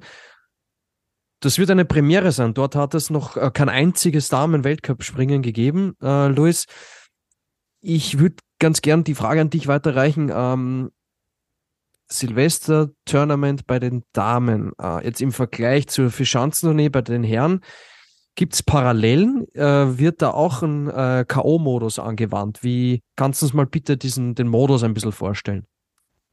Ja, also diese Parallele gibt es und ich finde das auch sehr schön, dass das bei den äh, Damen zum Einsatz kommt. Ähm, vor allem deshalb, weil wir sonst nur 40 Athletinnen im ersten Durchgang haben und jetzt äh, bei der Silvester-Tour, Silvester-Tournee, Silvester-Tournament, nennt es wie es wollt, ähm, kommt das eben auch zum Einsatz. Das heißt, es qualifizieren sich 50 Springerinnen für den ersten Durchgang. Dann gibt's die 25 K.O.-Duelle, äh, Platz 50 gegen Platz 1, Platz 49 gegen Platz 2, Platz 48 gegen Platz 3 und so weiter und so fort. Und die Siegerinnen dieser Duelle kommen in den zweiten Durchgang plus die fünf besten Verliererinnen. Also die Lucky Loserinnen gibt es auch bei der Silvester-Tournee. Und dann die Endergebnisse dieser vier Springen ergeben dann auch die Gesamtwertung, was dann bedeutet, äh, die Siegerin bekommt 20.000 Schweizer Franken plus die goldene Eule als Pokal. Okay, 20.000 Schweizer Franken ist recht ordentlich, würde ich sagen. Da musst du sonst äh, ja, ja, nicht ganz fünf Weltcupsiege für, für erreichen, damit du dieses Sümmchen bekommst, ja. Aber natürlich im Vergleich zum Tourneesieger, der 100.000 Euro erhält, ist es doch äh, ein gutes Stückchen weniger. Ja, wobei man dazu sagen muss, dass der Tourneesieger noch nicht allzu lange 100.000 Euro erhält. Ne? Das wurde auch das erst richtig, vor, ja. vor nicht allzu langer Zeit erhöht. Für, für letztes Jahr, ja. Und es soll auch nicht ja. erwähnen, dass das ja. Preisgeld bei der Silvester-Tour dieses Jahr noch ein Stückchen höher ist, als es im letzten Jahr der Fall war. Was aber natürlich auch äh, ja, sinnvoll und logisch ist, dadurch, dass wir eben diesen zweiten Veranstalter dazu bekommen. Mhm. Also es sind keine Raw Airs fern, was das Preisgeld angeht, aber es ist zumindest etwas. Ja, und ich meine, es ist ja auch äh, schön, dass überhaupt äh, zu dieser Jahreszeit gesprungen wird, weil es ist jetzt auch erst das dritte Mal äh, in der Weltcup-Geschichte so. Das heißt, ähm, das ist erstmal gut, dass es da was gibt und es ist auch gut, dass sich das insgesamt entwickelt. Mhm. Ähm, jetzt die Schanze in Lubno, die kennen wir, die ist Hill Size 94, eine sehr kleine Schanze, äh, auf der jetzt auch nicht alle gleich gut zurechtkommen, sage ich jetzt mal. Ich finde auch die, die Kamera äh, für TV ist, ist recht schwierig die Kameraposition. Mhm. Wir haben es ja eingangs in der, in der Sendung schon auch thematisiert bei Engelberg. Da finde ich Lubno nochmal eine Spur krasser, äh, weil gefühlt ist es oft so, dass die Springerin vom Schanzentisch abhebt und im Nu landet sie schon wieder. Ja. Also es ist halt echt schwierig, äh, vorm, vorm Laptop oder vorm TV-Gerät den, den Sprung richtig wahrzunehmen, zu konsumieren, zu analysieren. Boah, das ist schwierig. Ähm, wie sieht es denn in Villach aus? Ähm, es ist zumindest die, ist, zumindest die Heel Size ist ein bisschen mehr als in Lubno, oder? Bisschen genau. größer. Heel Size 98 ähm, und auch K-Punkt 90 Meter. Das heißt, da springst du grundsätzlich schon mal weiter. Also ja. ich sag mal so, so viel, so weit wie in Lubno in der Regel gesprungen lassen wird, so bis 90 Meter, da wird es ja in Villach dann erstmal richtig interessant überhaupt so. Und das ist, äh, das ist eine gute Sache. Ähm, ist eine ziemlich klassische Normalschanze, ähm, so wie man sie aus früheren Zeiten noch kennt. Da ist auch wenig dran passiert, aber es hat es auch nicht gebraucht, weil ähm, die Flugkurve ist seinerzeit schon relativ flach gewesen. Da gab es okay. ganz andere Normalschanzen auch. Äh, der Anlauf ist sehr harmonisch und dementsprechend auch äh, ganz gut bewältigbar. Äh, ich hatte mir vor geraumer Zeit nochmal alte Wettkämpfe oder Weltcups von den Herren angeguckt, weil ich überhaupt nicht mehr wusste, wie da eigentlich die TV-Perspektive ist. Das hat mich natürlich auch interessiert. Und es sah ganz brauchbar aus. Also es wird ein schöner Kontrast sein, auch zu Ljubno, und es wird auch nicht so klein wirken, wie es, vielleicht ist. Okay, weißt du zufällig, wann der letzte Herrenweltcup dort stattgefunden hat, in, in Villach? Äh, das müsste 2007, 2008 so um den Dreh ah, gewesen ja. sein. Jetzt also okay, also das Jahren war die, die Zeiten von Michael Uhrmann, Thomas Morgenstern und Co. Genau, ja. ja. So, um jetzt ja. mal zwei anzusprechen aus, aus unseren Lagern sozusagen. Ja. Aus Deutschland und Österreich. Ja, okay. Aus Österreich, aus Österreich jetzt natürlich noch äh, zwölf andere nennen können. Ja, gut. Ja. Thomas Morgenstern als, als Olympiasieger ist mir da jetzt mal als erstes und als Kärntner. Villach, ja, da haben wir es wieder. Martin kommt Koch. Der, kommt ja noch dazu. Martin Koch. Ja. Der musste natürlich auch erwähnt werden. Logisch. Okay. Ähm, ja, super. Dann, dann äh, freuen wir uns erstmal, dass wir vier Wettkämpfe sehen. Mhm. Zwischen den Jahren. Das äh, finde ich prinzipiell mal gut. Äh, das Ganze drumherum, das besprechen wir dann gleich nochmal, Luis. Ich würde sagen, äh, eingangs wollen wir erstmal ein bisschen das Sportliche thematisieren, weil wenn wir jetzt dieses Fass für Schanzentournee für Damen und Co. aufmachen, ich glaube, dann sitzen wir am 24. Dezember noch da und, und sind immer noch nicht fertig, weil wir zu keinem Ergebnis kommen und wir beide ja letztendlich auch keine Entscheidungsträger sind. Aber ich würde sagen, wir kümmern uns jetzt mal um das Sportliche. Was bisher geschah in dieser Saison? Es war so, dass drei Damen jeweils zwei Springen gewonnen haben. Ich beginne mit Katharina Althaus, Ehre wem Ehre gebührt, sie ist aktuell die Führende im Gesamtweltcup. Eva Pinkelnick, der hat sie das Trikot weggeschnappt, das gelbe Trikot, oder wie man auf Englisch so schön sagt, der Yellow Bib. Ähm, Eva Pinkelnick hat auch zweimal gewonnen, hat einen sehr, sehr starken Eindruck hinterlassen im ersten Saisondrittel. Und mit ihr ist auf jeden Fall zu rechnen, genauso wie mit Celia Opset, die darf man natürlich auch nicht vergessen, die ebenfalls zweimal triumphiert hat in dieser Saison schon. Also wir haben drei Damen mit jeweils zwei Siegen. Luis, glaubst du, dass es letztendlich auch die drei unter sich ausmachen werden?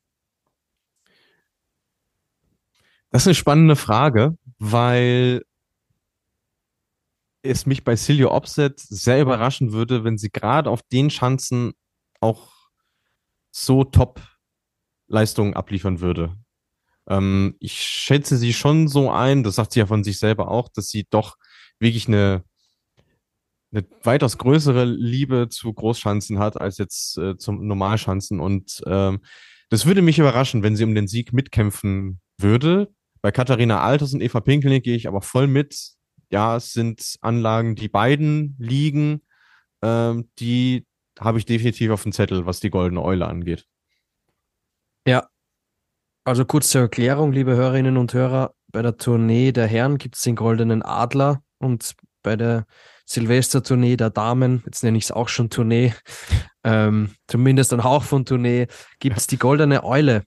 Wenn man äh, da den Titel holt. Im letzten Jahr war es Sarah Marita Kramer. Sie hat das erste Silvester-Tournament gewonnen. Siehst du Vorteile für eine der beiden? Für Eva Pinkelnick oder Katharina Althaus oder? Das ist eine gute Frage. Vom Gefühl her würde ich schon sagen, dass Katharina Althaus ähm, aktuell rein formtechnisch äh, ja. schon, schon die beste ist. Also das ist kein Zufall, dass sie jetzt nach äh, TTC Neustadt das gelbe Trikot über, übernommen hat. Das ist schon, äh, spiegelt ihre Leistung schon sehr gut wider und wir wissen alle, was die für einen super Absprung hat und der ist gerade auf diesen doch relativ kleinen Normalschanzen wirklich von essentieller äh, Bedeutung und sie landet auch sehr, sehr gut in aller Regelmäßigkeit und deswegen ist das schon mal ein gutes Gesamtkonzept, was sie da mitbringt. Und ich habe es gerade nach, nochmal nachgeschaut. Sie hat auch schon zwei Springen in Villach gewonnen, allerdings 2014 und im Sommer und das waren FIS Cups, aber muss ja zumindest kein schlechtes oben sein. Ja, und ich glaube, sie hat in Lubno auch schon gewonnen. Also. Ja, das ist, das ist korrekt, ja. Genau. Also, das sind ja schon mal gute Vorzeichen, dass das ein, ein erfolgreiches Silvester-Tournament werden kann. Ähm, ja, und Katharina Althaus, äh, wenn ich auch an ihre Landungen zuletzt denke, dann ist sie vielleicht bei den Damen das Pendant zu Angelanischek im Moment, weil mhm. ich glaube, dass sich sie bei den Telemarks auch am leichtesten tut aktuell. Ja. Äh, ich meine, sie ist, sie ist natürlich, äh, sie ist sehr klein, das heißt, sie hat auch äh, weniger Mühe damit, den, den Körperschwerpunkt äh, zu halten, hat eine gut ausgebildete Muskulatur, das ist trotzdem nicht zu schwer. Deswegen äh, macht sie das, macht sie das einfach gut aktuell. Da haben uns auch Hörerfragen erreicht, ähm, was wir Katharina Althaus bei der Silvestertournee zutrauen und ob sie die Favoritin ist. Ich gehe auf jeden Fall mit dir mit. Für mich ist sie auch die Top-Favoritin. Äh, Gerade auch vor dem Hintergrund, dass es einfach zwei Normalschanzen sind, ist sie für mich die Top-Favoritin. Wenn es zwei Großschanzen wären, würde ich sie auf eine Stufe stellen mit Silly Opset. Mhm. Nach den, nach den gezeigten Leistungen bisher, aber angesichts dessen, dass es zwei kleinere Chancen sind, ist für mich auch Katharina Altos die Top-Favoritin. Hm, wenn ich dir jetzt die Frage stelle, Luis, nenn mir eine Überraschungssiegerin. Ich weiß, ich habe es bei den Herren auch versucht, aber dir ist nicht so richtig einer eingefallen. äh, wenn ich dir die Frage bei den Damen stelle, dass du mir eine nennen sollst, wer wäre das? Nika Krishna. Nika Krishna, mhm. also klar, vom Namen her wäre es jetzt keine Überraschung, aber man muss sagen, sie hat in dieser Saison noch nicht mal einen Podestplatz äh, hinbekommen. Aber ich sehe das schon so, dass sie auch durch den Heimvorteil in Ljubno, was ja wirklich eine sehr eigentümliche Chance ist, auch, ähm, da hat sie schon mal Vorteil mit. Sie war letztes Jahr auch sehr nah dran an Sarah Marita Kama, als es, mhm. als es darum ging, dieses Silvester-Tournament äh, zu gewinnen. Und von daher wäre das ja, vielleicht sogar der einzige Name, der mir aktuell äh, dazu einfallen würde. Mhm. Wenn du Nika Krishna sagst, dann fällt mir natürlich auch Urscha Bogatay ein, die Olympiasiegerin. Äh, was, was traust du der zu? Ich meine, bei der war bislang so ein bisschen der Wurm drin im in ersten Teil dieser Saison, aber Mai, das haben wir jetzt auch noch gar nicht thematisiert. Der letzte Wettkampf war Anfang Dezember, ne? Also es ist auch schon wieder, wenn ja. dann, wenn dann Villach beginnt, dann ist der letzte Weltcup drei Wochen her. In den drei Wochen kann schon auch was weitergehen. Mhm. Ja, ich glaube, ein, Indiz äh, dafür, wie gut die aktuellen Formen sind, bekommen wir dann zum Aufnahmezeitpunkt morgen, weil da haben die Sloweninnen nochmal nationale Meisterschaften in Planica, allerdings auf der Großschanze. Das ist dann auch nur bedingt aussagekräftig. Ähm, aber wenn Urscha Bogatay auf Normalschanzen sehr gute Leistung gebracht hat, dann waren das in der Regel deutlich größere Normalschanzen. Also okay. erinnere dich an Peking zurück, wo sie Olympiasiegerin geworden ist. Die Chance ist viel größer als die beiden jetzt äh, in, in Villach und in Ljubno. Deswegen würde ich sagen, Top 10, ja, ist sie mit dabei, ist sie auch im Gesamtweltcup, aber für ganz vorne und vor allem um Siege, nee, schon qua Schanzenprofilen nicht und dann auch qua Landungen nicht. Da hat sie mir in dieser Saison bislang nicht gut gefallen. Mhm. Eine, die mir zu Beginn, also uns allen sehr gut gefallen hat in dieser Saison, war Frieda Westmann, aber ich glaube, die ist nach wie vor nicht fit, oder? Also die wird beim Silvester-Tournament nicht mit dabei sein.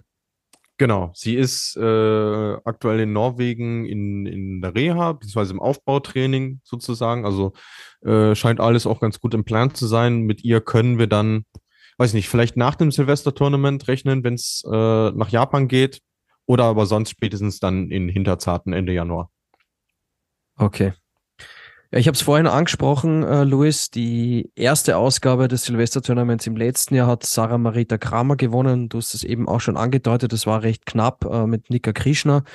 Ähm, aber wie gesagt, Sarah Marita Kramer ist eben die, die erste Siegerin gewesen. Sie war ja die Dominatorin in der vergangenen Saison hinten raus vielleicht nicht mehr ganz so. Sie hat dann den Vorsprung ins Ziel gebracht, hat dann doch noch den Gesamtweltcup gewonnen, aber formstärker waren am Ende der Saison dann doch die Sloweninnen, das muss man auch ganz klar sagen.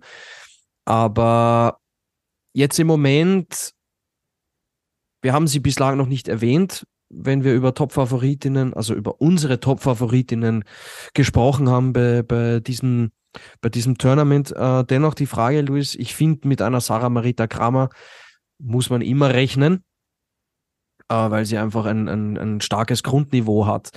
Aber traust du ihr, traust du ihr das zu, bei insgesamt vier Springen, viermal Normalschanze, da auch im Endklassement ganz vorn mit dabei zu sein? Oder ist das im Moment äh, zu viel des Guten? Also ich sehe sie dann nicht vorne. Ähm, mhm. Sagen wir so, so vom, von der Grundthematik her kann man sie vielleicht sogar aktuell sogar ein bisschen mit Halvor Egner Granerüth äh, vergleichen. Beide ähm, aktuell noch sehr gut vorne mit dabei, hatten auch schon ihr Highlight diese Saison, aber bei beiden merkst du, es, es läuft noch nicht ganz rund. Und ich finde Ja. das bei, bei, bei Sarah Marita Kramer aktuell sogar noch ein bisschen deutlicher und stärker ausgeprägt. Also sie wirkt sehr, sehr nachdenklich und nicht, nicht locker, nicht befreit. Und das gerade auf einer Normalschanze hemmt das natürlich, wenn du weißt, du hast wenig Zeit, du hast auch wenig Raum für Fehler und deswegen mh, kann ich es mir nicht so wirklich vorstellen, dass sie da wirklich für die ganz großen Glanzlichter sorgt. Vor allem ist ja sie auch eine, die in der Vergangenheit bewiesen hat, dass sie ihre Qualitäten vor allem auch auf Flugschanzen zeigen kann. ne? Also wenn, Ja. also auf, auf Großschanzen, Ja, wo sie richtig, Ja, wo sie richtig ins, ins, ins Fliegen kommt. ja, ja. Und das, das ist halt nicht gegeben. Also weder in Kärnten noch in der Südsteiermark. Ja. Ja, bin gespannt, wie es äh, mit ihr, wie es mit ihr weitergeht in der Saison. Ich habe jetzt auf äh, bei, bei Instagram hat sie vorhin auch gepostet, dass sie äh, zuletzt ein bisschen kränklich war. Also wenn die halt krafttechnisch jetzt auch nicht bei 100 Prozent ist, ich meine, es sind noch ein paar Tage bis dorthin, aber es sind dann, glaube ich, vier Springen in fünf Tagen, wenn ich es richtig Mhm. im Kopf habe. Äh, Ja. Das geht dann auch nicht spurlos an einem vorbei. Mm, zumindest sind die, die Reisewege nicht, nicht allzu lang. Ja, okay. Das heißt, wir fassen nochmal zusammen. Unsere Top-Favoritinnen, Luis, Katharina Althaus, Eva Pinkelnick, äh, Außenseiterchancen, Silja Opset und Nika, Nika Krishna. Krishna. Ja. Sind ähnlich viele Namen wie bei den Herren, fällt mir gerade auf, aber ähm, ja, Mai ist, ist halt so, aber man, wir haben ja auch im Saisonverlauf schon festgestellt, dass das Feld schon enger zusammenrückt. Jetzt äh, auf den kleinen Normalschanzen rückt es natürlich automatisch nochmal enger zusammen. Deswegen könnten gerade die K.O.-Duelle echt spannend werden. Also das muss nicht heißen, dass automatisch diejenige mit der niedrigeren Startnummer dann auch äh, das Ding gewinnt. Was erwartest du dir denn so von der zweiten Reihe hinter Katharina Althaus im DSV? Ich meine, da gibt es ja mittlerweile echt ein paar Namen, äh, die für Top-10-Plätze gut sind. Mhm. Ja, und ich schätze die auch auf den, auf den Normalschanzen auch durchaus äh, stark ein. Also Selina Freitag, ähm, man hat ja in Lillehammer auf der Normalschanze schon erstmal ihr, ihr bestes Ergebnis geholt mit, mit Platz 6, was sie jetzt in TTC Neustadt nochmal verbessern konnte. Also ist auch schon mal ein Indiz dafür. Die fühlt sich auf Normalschanzen auch ganz gut wohl. Ähm, äh, Anna Rupprecht sehe ich auf Normalschanzen immer weiter vorne als auf Großschanzen. Da mache ich auch kein Geheimnis draus. Also so Top 20, Top 15, sowas in, in die äh, Richtung traue ich ihr zu. Bei Agnes Reich hat es diesen Winter bislang gar keinen Unterschied gemacht, wo sie eigentlich unterwegs war. Die war immer, immer ganz gut drauf. Von daher ist das schon mal eine, eine gute Basis. Und ähm, ja, also ich, ich sehe nicht, warum sie den Aufwärtstrend der letzten Wochen nicht auch äh, jetzt in der Zeit zwischen den Jahren bestätigen können. Also wenn wir das gegenüberstellen, Herren, Damen, dann gehen die deutschen Damen ein bisschen, glaube ich, optimistischer in dieses Silvester-Tournament als die Herren in die Vierschanzentournee. Ja, Mit, oder zumindest, zumindest vor dem Start ist das Gefühl, glaube ich, ein bisschen besser.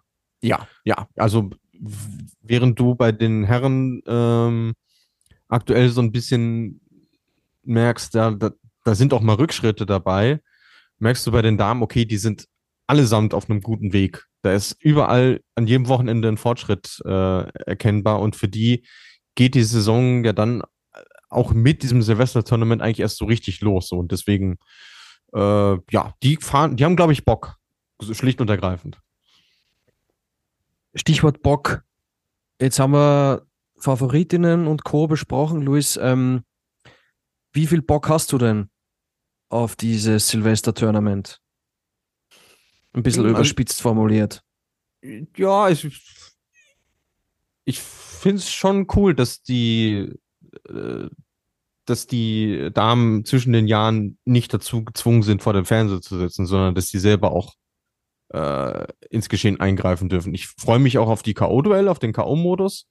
Äh, freue mich auch auf die Rückkehr von, von Villach, weil ich denke, wird auch äh, so von den Bildern her wird es ganz cool sein. Ähm, und auch da stelle ich mich darauf ein, dass es äh, spannend werden wird. Also es ist jetzt ähm, nicht so, dass ich nicht sage, auch das, das, das, das brauche ich nicht. Ganz im Gegenteil. Ich, ich freue mich sogar, ja. dass, äh, dass sich das positiv äh, entwickelt hat. Und deswegen bin ich sehr gespannt drauf, was wir, was wir da zu sehen bekommen und freue mich dann auch schon auf unsere Rückschau, die wir dann machen werden. Ja. Jetzt äh, stelle ich dir diese Frage nochmal so ein bisschen auf anderem Wege. Äh, ich wage jetzt mal ins Kulinarische einzutauchen. Dieses Silvester-Tournament, Luis, äh, ich habe mir diese Frage gestern Abend überlegt, deswegen muss ich sie dir auf jeden Fall stellen, egal ob sie gut ist oder schlecht ist. Ist dieses Silvester-Tournament für dich ein leckerer Schweinsbraten mit Sauerkraut oder ist es doch eher der Blattsalat mit Hähnchen? Naja, wenn ich weiß, dass es am Buffet noch was Besseres gibt, ist es schon äh, der, der Blattsalat mit Hähnchen. es ist nicht, es ist nicht das Maximum, es ist ähm, gut bürgerlich, aber keine Sterneküche. okay, ja, du weißt natürlich, worauf ich hinaus will. Ähm, ich merke es auch bei dir, du, du anhand deiner Worte, man merkt, du sagst, es ist schon cool und es ist schon gut und es ist gut, dass die Damen springen und alles schön und gut und la la la la la. Aber. Im Hintergrund äh, sitzt ein, ein, Teufel in deinem Kopf, der sagt, ich will die Vierschanzentournee, ich will diese Vierschanzentournee, die es jetzt halt nicht gibt und auch im nächsten Jahr nicht geben wird, äh, sondern die frühestens laut äh, österreichischer Skiverbandspräsidentin Roswitha Stadlober ab 2024 25 äh, geben wird. Das wurde jetzt wieder rausgezögert. Luis, ähm, ich habe irgendwie das Gefühl, 2024, 25, das ist zwar jetzt so das angestrebte Datum, aber mein Gefühl sagt mir, das könnte sogar noch länger dauern. Was sagt deins? Das sagt es mir auch. Vor allem, sie haben ja, sie haben ja schon mal ein Startdatum verkündet und haben es verschoben. Wer sagt denn nicht, dass sie es nicht nochmal machen? Aus welchen Gründen aus immer? So, das, deswegen ist mein Misstrauen da sehr groß. Mein Misstrauen ist ohnehin groß, wenn es um irgendwelche Versprechungen geht, was das da im Skispringen angeht. Und das ist jetzt nochmal, äh, ja, Salz in die Suppe in dem Fall, in negativer Hinsicht. Ähm, aber ich möchte auch klarstellen, dass ich, ich glaube, viel von dem, was man jetzt auch äh, an Enttäuschung, Verwunderung, wie auch immer äh, da rein projiziert, mhm. hängt halt damit zusammen, dass man sich auch öffentlich schon zu einem Startdatum committed hat vorher. Ja. Weil wenn man das nicht gemacht hätte, hätte es jetzt diese Ankündigung gar nicht gebraucht. Und das ist das, was äh, wirklich so den, den faden Beigeschmack äh, hinterlässt und auch was dafür sorgt, dass dieses Teufelchen, was du ja gerade so schön beschrieben hast in deinen blumigen Worten, lieber Gernot, dass das überhaupt da ist. Es wäre ja was anderes gewesen, wenn wir nie von diesem angedachten Startdatum erfahren hätten. Ähm, deswegen ist es für mich in erster Linie auch eher ein kommunikatives Problem als ein rein äh, faktenbasiertes. Weil sich viele Athletinnen dann denken, ja, Jetzt haben sie uns quasi falsche Hoffnungen gemacht. Genau, falsch, das ja. sind falsche Versprechungen gemacht worden ja. und äh, ich, also man hat jetzt noch relativ wenige Stimmen dazu gehört, aber das ist ja auch keine befriedigende Begründung, die man da gehört hat. So. Ja, ich kann das auch ganz kurz zitieren. Ich habe mir das aufgeschrieben, was die ÖSV-Präsidentin Roswitha Stadlober gesagt hat. Sie hat gemeint, es gibt im Moment noch zu viele zu berücksichtigende Faktoren, äh, die quasi dafür sorgen, dass eine frühere Einführung nicht möglich ist. Also die, eine frühere Einführung nicht möglich machen. Äh, sie ist grundsätzlich erfreut, dass das Interesse von äh, österreichischen Firmen am Damen-Skispringen zwar gestiegen ist, ähm, aber es gibt auf gut Deutsch gesagt im Moment einfach noch zu viele Fragezeichen, zu viele Baustellen, äh, die dafür sorgen, dass man das jetzt noch nicht umsetzen kann, Schrägstrich will. So würde ich es jetzt mal deuten, ohne zu viel hinein zu interpretieren. Ja. Ähm, aber was mir da gleichzeitig auch auffällt, Luis, jetzt macht man das Silvester-Tournament und man sagt auch gleichzeitig, das war eben äh, bei, diesem, bei diesem Pressetermin, wo es eben um das Silvester-Tournament gegangen ist, wo das vorgestellt wurde, dass eben Villach äh, in, den, in den Weltcup zurückkehrt. also zu den, bei den Damen überhaupt die Premiere feiert, aber insgesamt dann in den Weltcup-Zirkus zurückkehrt, ähm, dass dann auch gesagt wurde, hey, dieses Silvester-Tournament soll eine Art Pendant zur deutsch-österreichischen Tournee werden. Das hört sich aber für mich auch so an, als ob es nicht in naher, als ob es in naher Zukunft keine Vierschanzentournee für Damen geben wird. Mhm. Weißt, also das, das finde ich, ja. verstärkt das nochmal ein bisschen. Das ist, das ist ein elementarer Widerspruch sogar. Soweit gehe ich ja. jetzt zu sagen, weil wenn du doch vorhast, das Silvester-Tournament als Pendant zu etablieren, warum bekennst du dich öffentlich dazu, dass du eine Vierschanzentournee machen möchtest? Mit dem DSV und mit der FIS sogar. Also es ist ja wirklich von, von höchster Stelle auch gekommen. Und das, das kann ich in meinem Kopf, bringe ich das irgendwie nicht zusammen. Also das, das widerspricht sich mir und das ist auch nochmal ein Aspekt, äh, den man definitiv da kritisieren kann, weil wenn du ja jetzt trotz positiver Entwicklung auch feststellst, okay, es gibt noch diese oder jene Fragezeichen, warum hast du dich dann vorher überhaupt festgelegt? Wenn die Situation ja, wenn sich die Situation ja bis dahin positiv entwickelt hat. Also das, ja, da habe ich ganz viele Fragezeichen in meinem Kopf. Ja.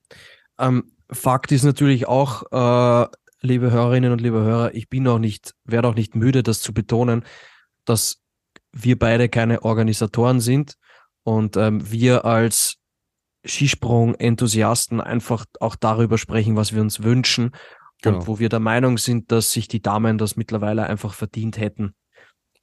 Ja, sehr gut, dass, dass du es nochmal klar, genau, genau, sehr gut, dass du es nochmal klarstellst. Und das, ja. es basiert ja auch vieles darauf, ähm, du hast da diese, diese große, überragende Vierschanzentournee, wo du niemandem mehr erklären musst, was das eigentlich noch ist. Und auf der anderen Seite hast du halt dieses kleine äh, Pflänzchen Silvester-Tournament, was jetzt so wächst und, und gedeiht wo aber niemand so eine wirkliche Assoziation hat. Also, mhm. ich meine, die, die, die, ohne, ohne den Organisatoren da auch zu nahe treten zu wollen, aber Villach und Lubno klingt halt nicht annähernd so wie Orsdorf, Garmisch-Partenkirchen, Innsbruck, Bischofshofen so. Ja, total. Es sind für mich einfach zwei elementare Faktoren, die, finde ich, negativ zu bewerten sind. Äh, Faktor 1 ist, es ist gleichzeitig zur äh, äh, Vierschanzentournee an anderen Orten. Ähm, deswegen wird die Aufmerksamkeit nicht groß genug sein. Und äh, Faktor zwei ist, es sind halt zwei Normalschanzen. Wir haben schon, wir haben schon drüber gesprochen. Die Leute wollen Spektakel sehen. Wir wollen Spektakel sehen. Jetzt ist es schwierig, auf einer Normalschanze ein Spektakel zu sehen. Und ähm, ich denke schon, dass der Großteil der Damen auch Lust hat, auf Großschanzen zu springen. Und ähm, das macht halt auch für den TV-Zuseher um einiges attraktiver, wenn er statt 88,5 Meter 125 Meter sieht. Deutlich, ja. Ähm, zumindest da kann man ja, kann man ja erwähnen oder sollte man ja auch erwähnen, äh, bevor vielleicht uns dann auch der Vorwurf gemacht wird, dass wir das vielleicht zu einseitig sehen oder berichten oder wie auch immer. Ähm, zumindest aus Ljubno hört man ja jetzt, dass es auch Pläne gibt, eine Großschanze zu bauen. So, das ähm, einerseits natürlich um das Trainingszentrum, was sie da haben, was wirklich gut ist, auch für slowenische Verhältnisse, ähm, aber dann natürlich auch für, um, um das für Wettkämpfe zu nutzen. Ich sage, okay, das, das ist ein cooler Schritt. Das freut mich auch, wenn da das Geld investiert wird, weil das nicht selbstverständlich ist, auch in Slowenien für das Damen-Skispringen. Mhm. Ähm, aber wenn du doch, und das haben wir ja letzte Woche auch thematisiert nach TTC Neustadt, wenn du doch siehst, welche Möglichkeiten diese gemeinsamen Veranstaltungen bieten, was für Zuschauerströme es auslöst, sei es vor Ort oder auch an den TV-Geräten, weil schaut euch die Quoten äh, vom ZDF letzte Woche an. Ja. 2,7 Millionen Zuschauer haben den Weltcup der Herren gesehen, 2,54 den Weltcup der Damen. Und da soll mir noch mal einer sagen, es interessiert sich keiner fürs Damenskispringen so. Und dass man da nicht auch so ein bisschen ja mutiger ist einfach. Das, das, das, das finde ich wirklich schade. Ja. Und die Vierschanzentournee bei den Damen macht auch meiner Meinung nach nur dann Sinn, wenn die Herren sie auch absolvieren. Weil ja. am, am, am Ende des Tages ist die Bühne der Herren einfach die Bühne, die auch die Damen nutzen können und sollen, weil sie die Bühne ja eh schon, die Bühne steht ja schon, weißt du? Richtig sie müssen nur noch hochgehen und, und selbst springen. Aber die Basis ist ja, die Basis ist ja geschaffen. Ähm, weiß ich nicht, äh, scheitert es vielleicht auch an dem äh, noch fehlenden Flutlicht in Innsbruck? Kann, kann das ein mitentscheidender Faktor sein, dass es das noch nicht keine, keine Damen für Schanzentournee gibt? Ist das ja. vielleicht ein Punkt? Ja, das, das ist definitiv was, ähm, was noch auf der Agenda steht, weil alle äh, Doppelweltcups, wie wir sie ja jetzt hatten, die haben an Orten stattgefunden, wo es ein Flutlicht gibt, wo du die Wettkampfzeiten entsprechend deutlich mehr zur Verfügung hast. Ähm, das sehe ich definitiv als valides Argument. Und es ist natürlich auch nochmal was anderes, eine länderübergreifende Turnier zu organisieren. Das, das verstehe ich komplett. So, das, äh, da möchte ich auch sagen, okay, da haben wir natürlich auch nicht von allen Einzelheiten irgendwie, irgendwie eine Ahnung, aber ähm, letzten Endes, es wirft halt einfach kein gutes Licht auf die ganze Sache. So, das, das ist, glaube ich, das, was mich viel mehr stört als die Tatsache, ähm, dass es das noch nicht gibt. Weil das sowas Zeit braucht, dass sowas ein vernünftiges Konzept braucht, ähm, dass man das auch nicht irgendwie simulieren kann oder so. Das, äh, dafür haben wir allergrößtes Verständnis. Aber wie äh, kommunikativ mit umgegangen worden ist, das ist nicht gut gewesen. Ja, weiß man denn ungefähr, also kannst du abschätzen, wann man in Innsbruck dann ein Flutlicht installieren wird? Sofern wir dem glauben können, was Sandro Pertile dieses Jahr rund um die äh, Bergisel-Absage so verlauten hat lassen, ähm, dann kommt das Flutlicht bereits im nächsten Jahr, also 2023 und wäre dann auch zum Bergisel-Springen 2024 schon einsatzbereit. Das heißt, auch diese Hürde wäre dann genommen, wenn es denn wirklich so kommt. Okay, ja, und dann stellt sich dann halt danach nur mehr die Frage, wie viele Hürden gibt es noch? Und da sind wir wieder bei dem Punkt, wo uns wir beide schwer tun, weil wir Skisprung-Fans, Skisprung-Enthusiasten sind, aber keine Organisatoren, keine Sponsoren. Das heißt, da ist es dann halt die Frage, ob es sich einrichten lässt. Aber was halt wir machen, ist auch, wir schauen nach TTC Neustadt, äh, wir schauen nach Willingen letztes Jahr, wir schauen vor allem auch in den hohen Norden nach Skandinavien, nach Norwegen, äh, wo man das hinbekommt, dass, dass beide Geschlechter ähm, gleich, also mehr oder weniger gleichzeitig zur selben Zeit äh, dort springen. Das, das tun halt wir. Und ähm, ja, wir können halt nur hoffen, dass es dann irgendwann äh, soweit sein wird, weil ich glaube, es ist von uns beiden die Meinung, dass der größte Boost für das Damen-Skispringen dann stattfinden wird, wenn es diese Vierschanzentournee gibt. Genau, genau. Also kann man definitiv so festhalten. Äh, auch für den Tobi können wir das festhalten. An der Stelle nochmal liebe Grüße an ihn. Ähm, und auch die Uli hat das ja, hat es ja gesagt, dass das ähm, schon unabdingbar wäre, dass man, dass man da ähm, ja was gemein, was Gemeinsames einfach organisiert. Und ja, in diesem Sinne hoffen wir einfach, dass das lieber früher als später kommt, ähm, aber dass es hoffentlich nicht nochmal ähm, kommunikativ so schlecht ausgeschaut hat, wie das jetzt äh, letzte Woche der Fall war. Also um nochmal zurückzukehren zu dem, was ich gesagt habe zur Bühne. Die Bühne ist eigentlich gegeben. Äh, man muss noch den einen oder anderen Scheinwerfer äh, auf die Bühne bauen. Die, die, Schauspielerinnen wären auch schon da. Äh, Geht es dann eigentlich dann nur mehr um, um Kleinigkeiten, um das Ganze dann zu einem schönen Programm zu machen. Gut, so viel dazu. Trotzdem, Luis, glaube ich, freuen wir uns jetzt erstmal auch auf das Silvester-Tournament, ähm, dass es zumindest was gibt und die Damen nicht zu Hause sitzen und äh, im, im, Kraftraum trainieren oder, oder, oder was auch immer, sondern zumindest sich auf der Schanze duellieren können. Eine, die beim Silvester-Tournament auch höchstwahrscheinlich und hoffentlich auch mit dabei sein wird, das ist eine junge Schweizerin, Emily Torazza. Sie ist äh, 18 Jahre jung und ähm, sie ist jetzt vielleicht nicht allen Skisprung-Fans ein Begriff, ähm, aber wir wollen jetzt trotzdem über sie sprechen, weil es gab da einen, ich nenne es jetzt mal einen schweren Sturz. Das war in, in Klingenthal beim abschließenden Sommer Grand Prix Bewerb. Ähm, sie ist da vom Schanzentisch abgehoben und plötzlich hat sich die Bindung gelöst und dann gab es einen, einen sehr, sehr bösen Aufprall, den sie Gott sei Dank äh, glimpflich überstanden hat. Ich glaube, Luis, mehr als, mehr als Prellungen ähm, war es im Endeffekt nicht. Äh, wir haben uns dann vor allem gewundert, woran lag das, dass die Bindung aufgegangen ist. Äh, wir haben dann überlegt, war die Bindung vielleicht nicht gescheit geschlossen? War es für menschliches Versagen? Äh, war es ein Bindungsfehler? Ähm, das war natürlich damals äh, schwer abzuschätzen. Und ähm, die Emily Torazza hat uns mal äh, zusammengefasst, was denn jetzt so der Status quo ist und, und, und woran es denn gelegen hat, ähm, dass sich die Bindung geöffnet hat. Und da hören wir jetzt mal rein. Hinten der Stab ist noch dran und oben bei der Slattenanbindung hat es ja so ein Teil, das man auf den Stab draufsteckt und dann geht so ein Stift durch, dass der festgemacht ist und durch den Stift der Ring und dann noch das rote Gummi drüber. Ich weiß es nicht, also ich hoffe, ihr wisst, was ich meine. Und der Stift ist aus dem Teil, was man auf den Stab draufsteckt, rausgeflogen. Und dann ist eben, also der Zapfen hinten ist so wie vom Stab gerutscht, weil oben das Sicherungsteil nicht mehr auf dem Ski drauf war.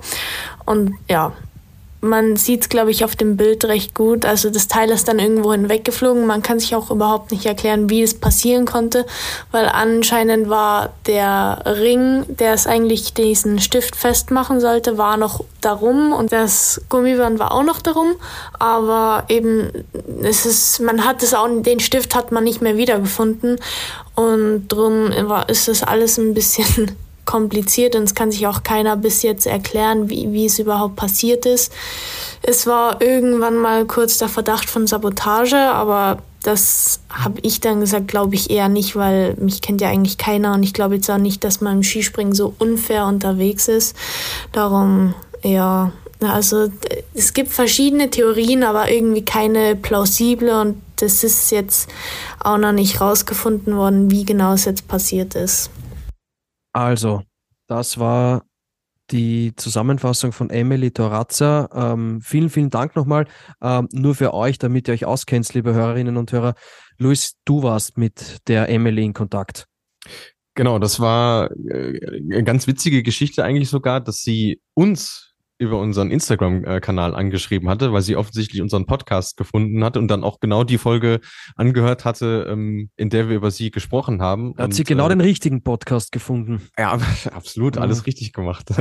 Und äh, ja, sie hatte sich auch äh, gefreut und bedankt, äh, dass wir ähm, ihr ja gute Genesungswünsche ähm, ausgerichtet haben, weil wir zu dem Zeitpunkt ja noch gar nicht wussten, ähm, wie lange sie überhaupt ausfällt, aber sie war dann, glaube ich, nach rund einer Woche wieder im Sprungtraining schon und sagt auch, dass sie das ganz gut äh, verpackt hat und deswegen äh, sehr cool. Einerseits, dass sie von sich aus auf uns zugegangen ist und uns da wirklich in schönen Worten auch erklärt hat, wie das eigentlich passiert ist. Ähm, und auf der anderen Seite auch, wie sie damit umgegangen ist. Das finde ich schon wirklich ähm, sehr, sehr bemerkenswert. Und äh, wie du vorhin schon gesagt hast, ähm, sie wird, sofern jetzt nicht noch was schief geht, auch beim Silvester-Tournament dabei sein. Deswegen äh, wünschen wir von dieser Stelle aus äh, viel Spaß und Erfolg, liebe Emily, wenn du dir das äh, hier anhörst. Und ähm, ja, waren wirklich tolle Eindrücke. Auch wenn wir es natürlich gewünscht hätten, dass der Anlass vielleicht ein bisschen anderer ist, aber so konnten wir nochmal was dazu lernen und ihr äh, da draußen hoffentlich auch. Und äh, deswegen haben wir auch gesagt, hey, wir äh, schneiden das rein, was sie uns äh, geschickt hat, weil wer könnte das besser in eigenen Worten erklären als sie, die, die das miterlebt hat. Und deswegen finde ich, war das ein sehr, sehr schöner Mehrwert für unseren Podcast. Ganz genau. Also nochmal herzlichen Dank, Emily. Und es ist wirklich schön, dass sie wieder zurück ist auf der Schanze, weil ich muss ganz ehrlich sagen, als ich damals diesen Sturz gesehen habe, puh, also mir ist da kurzes Herz in die Hose gerutscht. Ich glaube, jeden, der, ja, jeden, der diesen Sturz gesehen hat. Äh, ja. will jetzt nicht von einem Wunder sprechen, aber sie hatte schon ziemlich Glück, dass, da, dass da nicht mehr passiert ist. Und darüber sind wir froh und wünschen ihr jetzt einfach, dass sie ja einfach auf, auf der Schanze wieder befreit, befreit springen kann und dass es äh, auch so bald wie möglich klappt mit den ersten Weltcup-Punkten, weil die, die fehlen ja noch, aber sie hat ja noch äh, genug Zeit, dass sie, dass sie die holen kann. Gut, Luis, dann würde ich sagen, äh, wir widmen uns dem Programm. Du bist ja unser Zeremonienmeister und, und stellst uns jetzt gleich einmal das Programm vor. Das dauert heute ein bisschen länger, weil es sind ja zwei, äh, zwei Tourneen sozusagen. Ja. Ähm, beginnen wir mit den Damen, weil die machen ja auch den Anfang am 28., wenn ich es richtig im Kopf habe. Genau, also Hefte raus, Klassenarbeit könnte man jetzt sagen. Ja. Gut mitschreiben, ist sehr wichtig. Der Terminkalender wird sehr voll. Äh, wichtig zu wissen wäre trotzdem noch, dass am 27. schon die Quali gibt, um 14.15 Uhr für das erste Springen, was dann am 28. stattfindet. Das ist auch um 14.15 Uhr. Und dann haben wir am 29. Äh, noch den zweiten Wettkampf um 13 Uhr. Vorher die Qualifikation um 11.30 Uhr. Für Lubno schaut das Ganze dann so aus. Da haben wir am 30.12., also es gibt keinen Ruhetag, äh, um 16.30 Uhr die Qualifikation. Das Silvesterspringen am 31. findet dann um 16 Uhr statt. Und am Neujahrstag gibt es um 11 Uhr die Qualifikation und um 16.30 Uhr dann das Abschlussspringen. Und dann wissen wir, wer die goldene Eule mit nach Hause nehmen darf. Die goldene Eule, genau. Das heißt, äh, das Abschlussspringen in Lubno findet dann im Anschluss an das Neujahrsspringen in Garmisch-Partenkirchen statt, ne? wo wir genau. jetzt beim Programm der Vierschanzentournee wären, das sich, glaube ich, im Vergleich zum Vorjahr auch, wenn alles nach Plan läuft, auch nicht verändert hat. Ne? Ja, genau. Also Oberstdorf klassischerweise 16.30 Uhr für den 28. und 29. Dezember. Für Garmisch-Partenkirchen gilt wie eh und je 14 Uhr für 31.12. und 1.1. Für Innsbruck 3. und 4. Januar, also dazwischen haben wir einen Ruhetag, äh, 13.30 Uhr jeweils und Bischofshofen 5. 6. Januar jeweils 16.30 Uhr. Boah, wenn ich dran denke, Oberstdorf, Flutlicht, da, da kribbelt schon ein bisschen. Also das, ja. das kann, also kann, kann nicht früh genug kommen. Und das, das Praktische für euch da draußen ist ja auch, am besten hockt sie euch einfach vor den Bildschirm und äh, geht auch nicht weg, weil dann verpasst ihr nichts. Genau so ist es. Also geballtes Skisprungprogramm äh, zwischen den Jahren. Könnt ihr genüsslich weite Flüge genießen, wenn ihr nebenbei eure, eure letzten Weihnachtskekse esst. Und ähm, ja, bin, bin sehr gespannt und ich bin mir sicher, dass uns da wieder, äh, dass uns da wieder tolle sportliche Wettkämpfe geboten werden. Luis, damit äh, wären wir jetzt am Ende angelangt. Äh, oder hast du noch irgendwas, was du los, loswerden möchtest? Also im Gegensatz zu letzter Woche äh, ist mir jetzt zumindest noch nichts bewusst, dass ich irgendwas vergessen hätte. okay. Äh, ich habe es jetzt ja gar nicht mehr genau im Kopf, wie lange wir schon aufnehmen, aber ich tippe jetzt mal so auf eineinhalb Stunden. Ja, kommt hin. Komm, kommt hin. Ja, puh, jetzt kommt Weihnachten. Jetzt kommt Weihnachten, ein paar Tage durchschnaufen und dann, dann geht es so richtig los. Dann haben wir insgesamt äh, ja, acht Wettkämpfe. Mhm. Acht Wettkämpfe. Ja. Innerhalb von acht, neun Tagen. Was? Ja, das, das, das hat schon äh, Raw Air Raw-Air-Züge, so von der Intensität her. Und das bedeutet natürlich auch, dass wir entsprechend viel zu besprechen haben hier in der Flugshow, was natürlich sehr, sehr cool ist. Und wir können jetzt schon mal sagen, wir haben uns einen Plan gemacht. Äh, wir, wir zaudern aber immer noch so ein bisschen, den auch rauszugeben, weil man weiß nie, welche Umstände sich da noch entwickeln können, bevor ihr, wir was versprechen, was wir nicht einhalten können.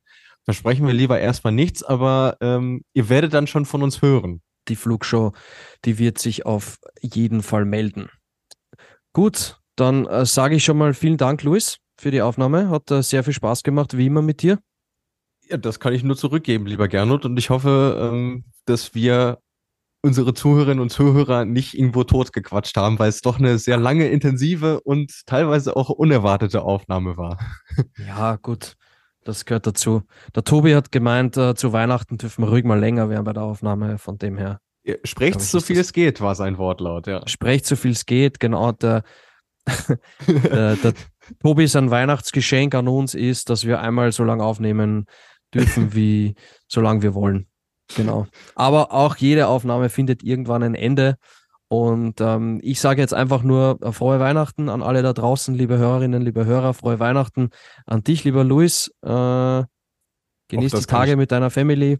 Ja, auch das kann ich nur zurückgeben. Äh, brav seid ihr ohnehin immer, also genießt die Zeit mit euren, euren Liebsten, stärkt euch nochmal, bevor es dann richtig rund geht und äh, ja, schon mal einen schönen Jahresausklang und danke für 2022, wenn wir uns vorher nicht noch hören sollten.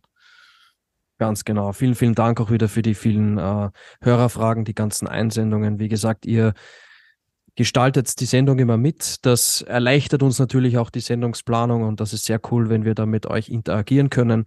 Ähm, würden uns natürlich freuen, äh, wenn ihr das noch nicht gemacht habt, dass ihr uns eine Bewertung dalassen könntet bei Spotify. Wir würden uns da über fünf Sterne freuen und ansonsten, ähm, ihr wisst ja, wie ihr uns erreicht. Über Instagram ähm, haben wir den Account Flugshow, da erreicht ihr uns immer.